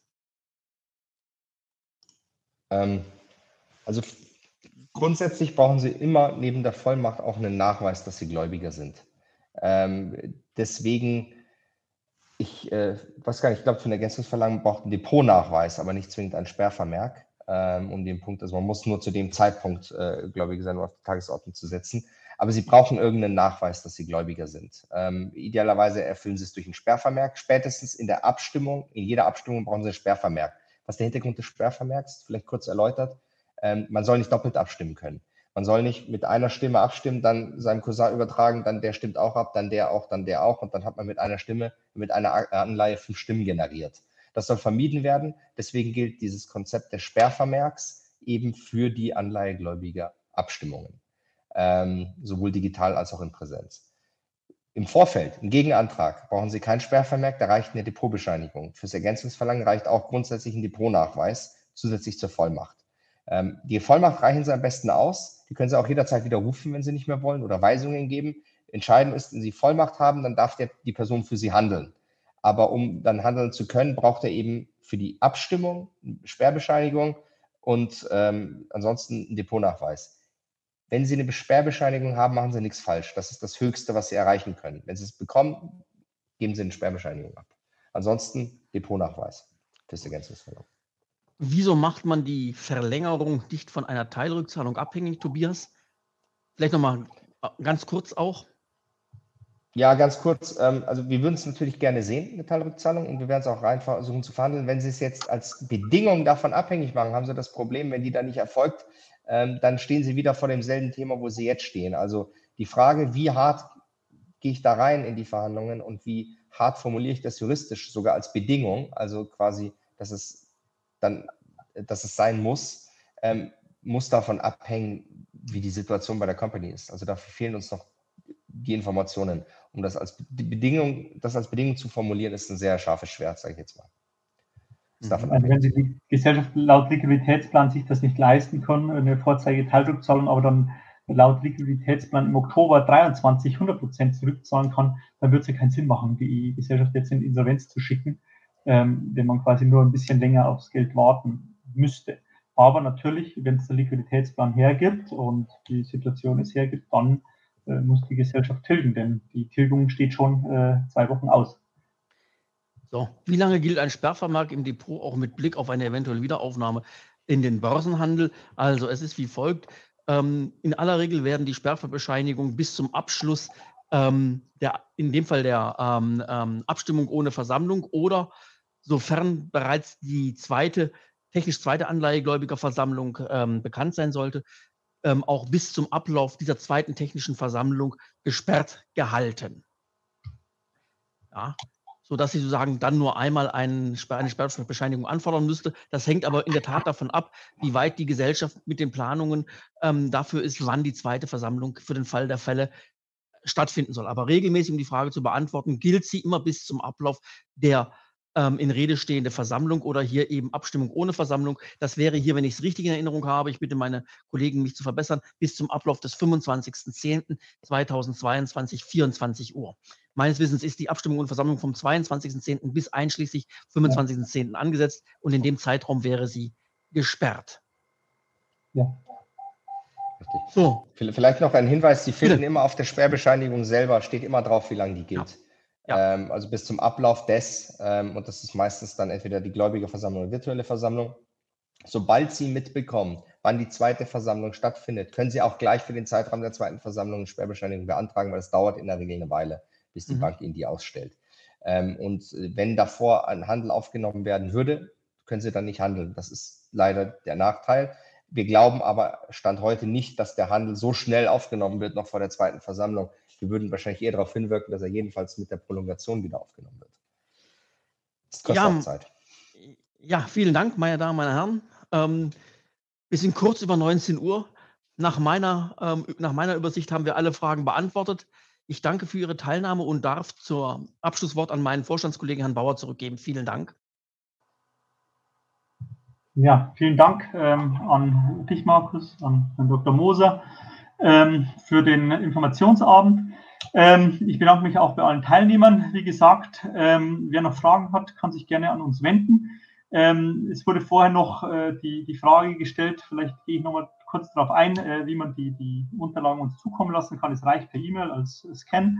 Ähm, und äh, ja, äh, was die, die äh, Zusammenarbeit DMR-SDK angeht, also die SDK sammelt eigene Vollmachten ein, sie können aber auch DMR äh, bevollmächtigen. Wir werden in dem äh, Verfahren uns absprechen, zusammenarbeiten, weil wir sehen nicht, dass einer von uns jetzt hier ähm, irgendwo 80 Prozent der, der Vollmachten bekommt, also der anwesenden Stimmen auf der Gläubigerversammlung. Ähm, wie konkret das dann aussehen wird, wird man sehen. Das hängt ein bisschen davon ab, wie viel wie die Stimmverhältnisse sind auf der Versammlung, ob wir zusammen eine Mehrheit bekommen, ob einer von uns alleine eine Mehrheit bekommt, etc. Ähm, und ja, ich kann Sie nur darum bitten, aufrufen, dass Sie sich die Sperrbescheinigung zumindest für die zweite Versammlung äh, besorgen und äh, auch eine Vollmacht oder gerne auch selbst teilnehmen oder den Stimmrechtsvertreter der Gesellschaft äh, mandatieren, wobei der natürlich wenig äh, ihr Interesse wahrnimmt oder nicht aktiv wahrnehmen wird, der wird so abstimmen, wie Sie äh, ihm das vorgeben. Ähm, also nicht selbst entscheiden. Sie müssen also Weisung erteilen. Aber wichtig ist, dass das Quorum geschafft wird, weil wenn es nicht äh, geschafft wird und wie gesagt, es wird sehr, sehr schwer sein, das Quorum zu erreichen. Das ist keine Selbstverständlichkeit. Ähm, Darum äh, ist es nötig, dass eben jeder äh, teilnimmt, der davon weiß, der Bescheid weiß, um eben dieses Quorum zu erreichen. Weil wenn es nicht erreicht wird, dann ja, wird es wahrscheinlich leider äh, muss man davon ausgehen, dass die, das Management einen Insolvenzantrag stellen. Gut, ich bedanke mich. Ähm, ähm, bei Ihnen, wie gesagt, bisher ähm, kurz mein Kollege weist mich darauf hin, weil es kam noch eine Frage rein, die vorgegangen wird, wie viele Stimmrechte wir vertreten. Bisher haben wir äh, 1,6 Millionen Euro Sperrvermerke und äh, Vollmachten vorliegen, Vollmachten noch weitere von rund 2 Millionen. Da stehen die Sperrvermerke aber noch aus von den Depotbanken und registriert haben sich rund 17 Millionen für die Anleihe 2000. Äh, 1722, da ist aber unklar, wie viel wir dann tatsächlich danach vertreten, weil da zum Beispiel auch im Online-Forum äh, sich äh, eine Gruppe gebildet hat mit, äh, ich glaube, wie viel waren es, 60 Leuten oder so, die auch nennenswert Stimmen haben. Und äh, da ist mir nicht klar, ob die bei uns schon registriert sind auch und wir die vertreten oder wie es da aussieht. Das heißt, das wird man dann erst äh, am Schluss sehen. Aber wichtig ist, wie gesagt, dass die Stimmen vertreten werden, weil sonst das Quorum in weiter Ferne kommt, wenn jeder sich auf den anderen verlässt. Gut, für Fragen, wie gesagt, stehen wir alle drei noch zur Verfügung, auch äh, die nächsten Tage. Ähm, wenn Sie Fragen haben, melden Sie sich. Ähm, und ja, ansonsten bedanke ich mich für die Geduld, für die Aufmerksamkeit und darf Ihnen noch einen schönen Abend wünschen und bleiben Sie gesund. Vielen Dank an alle. Danke.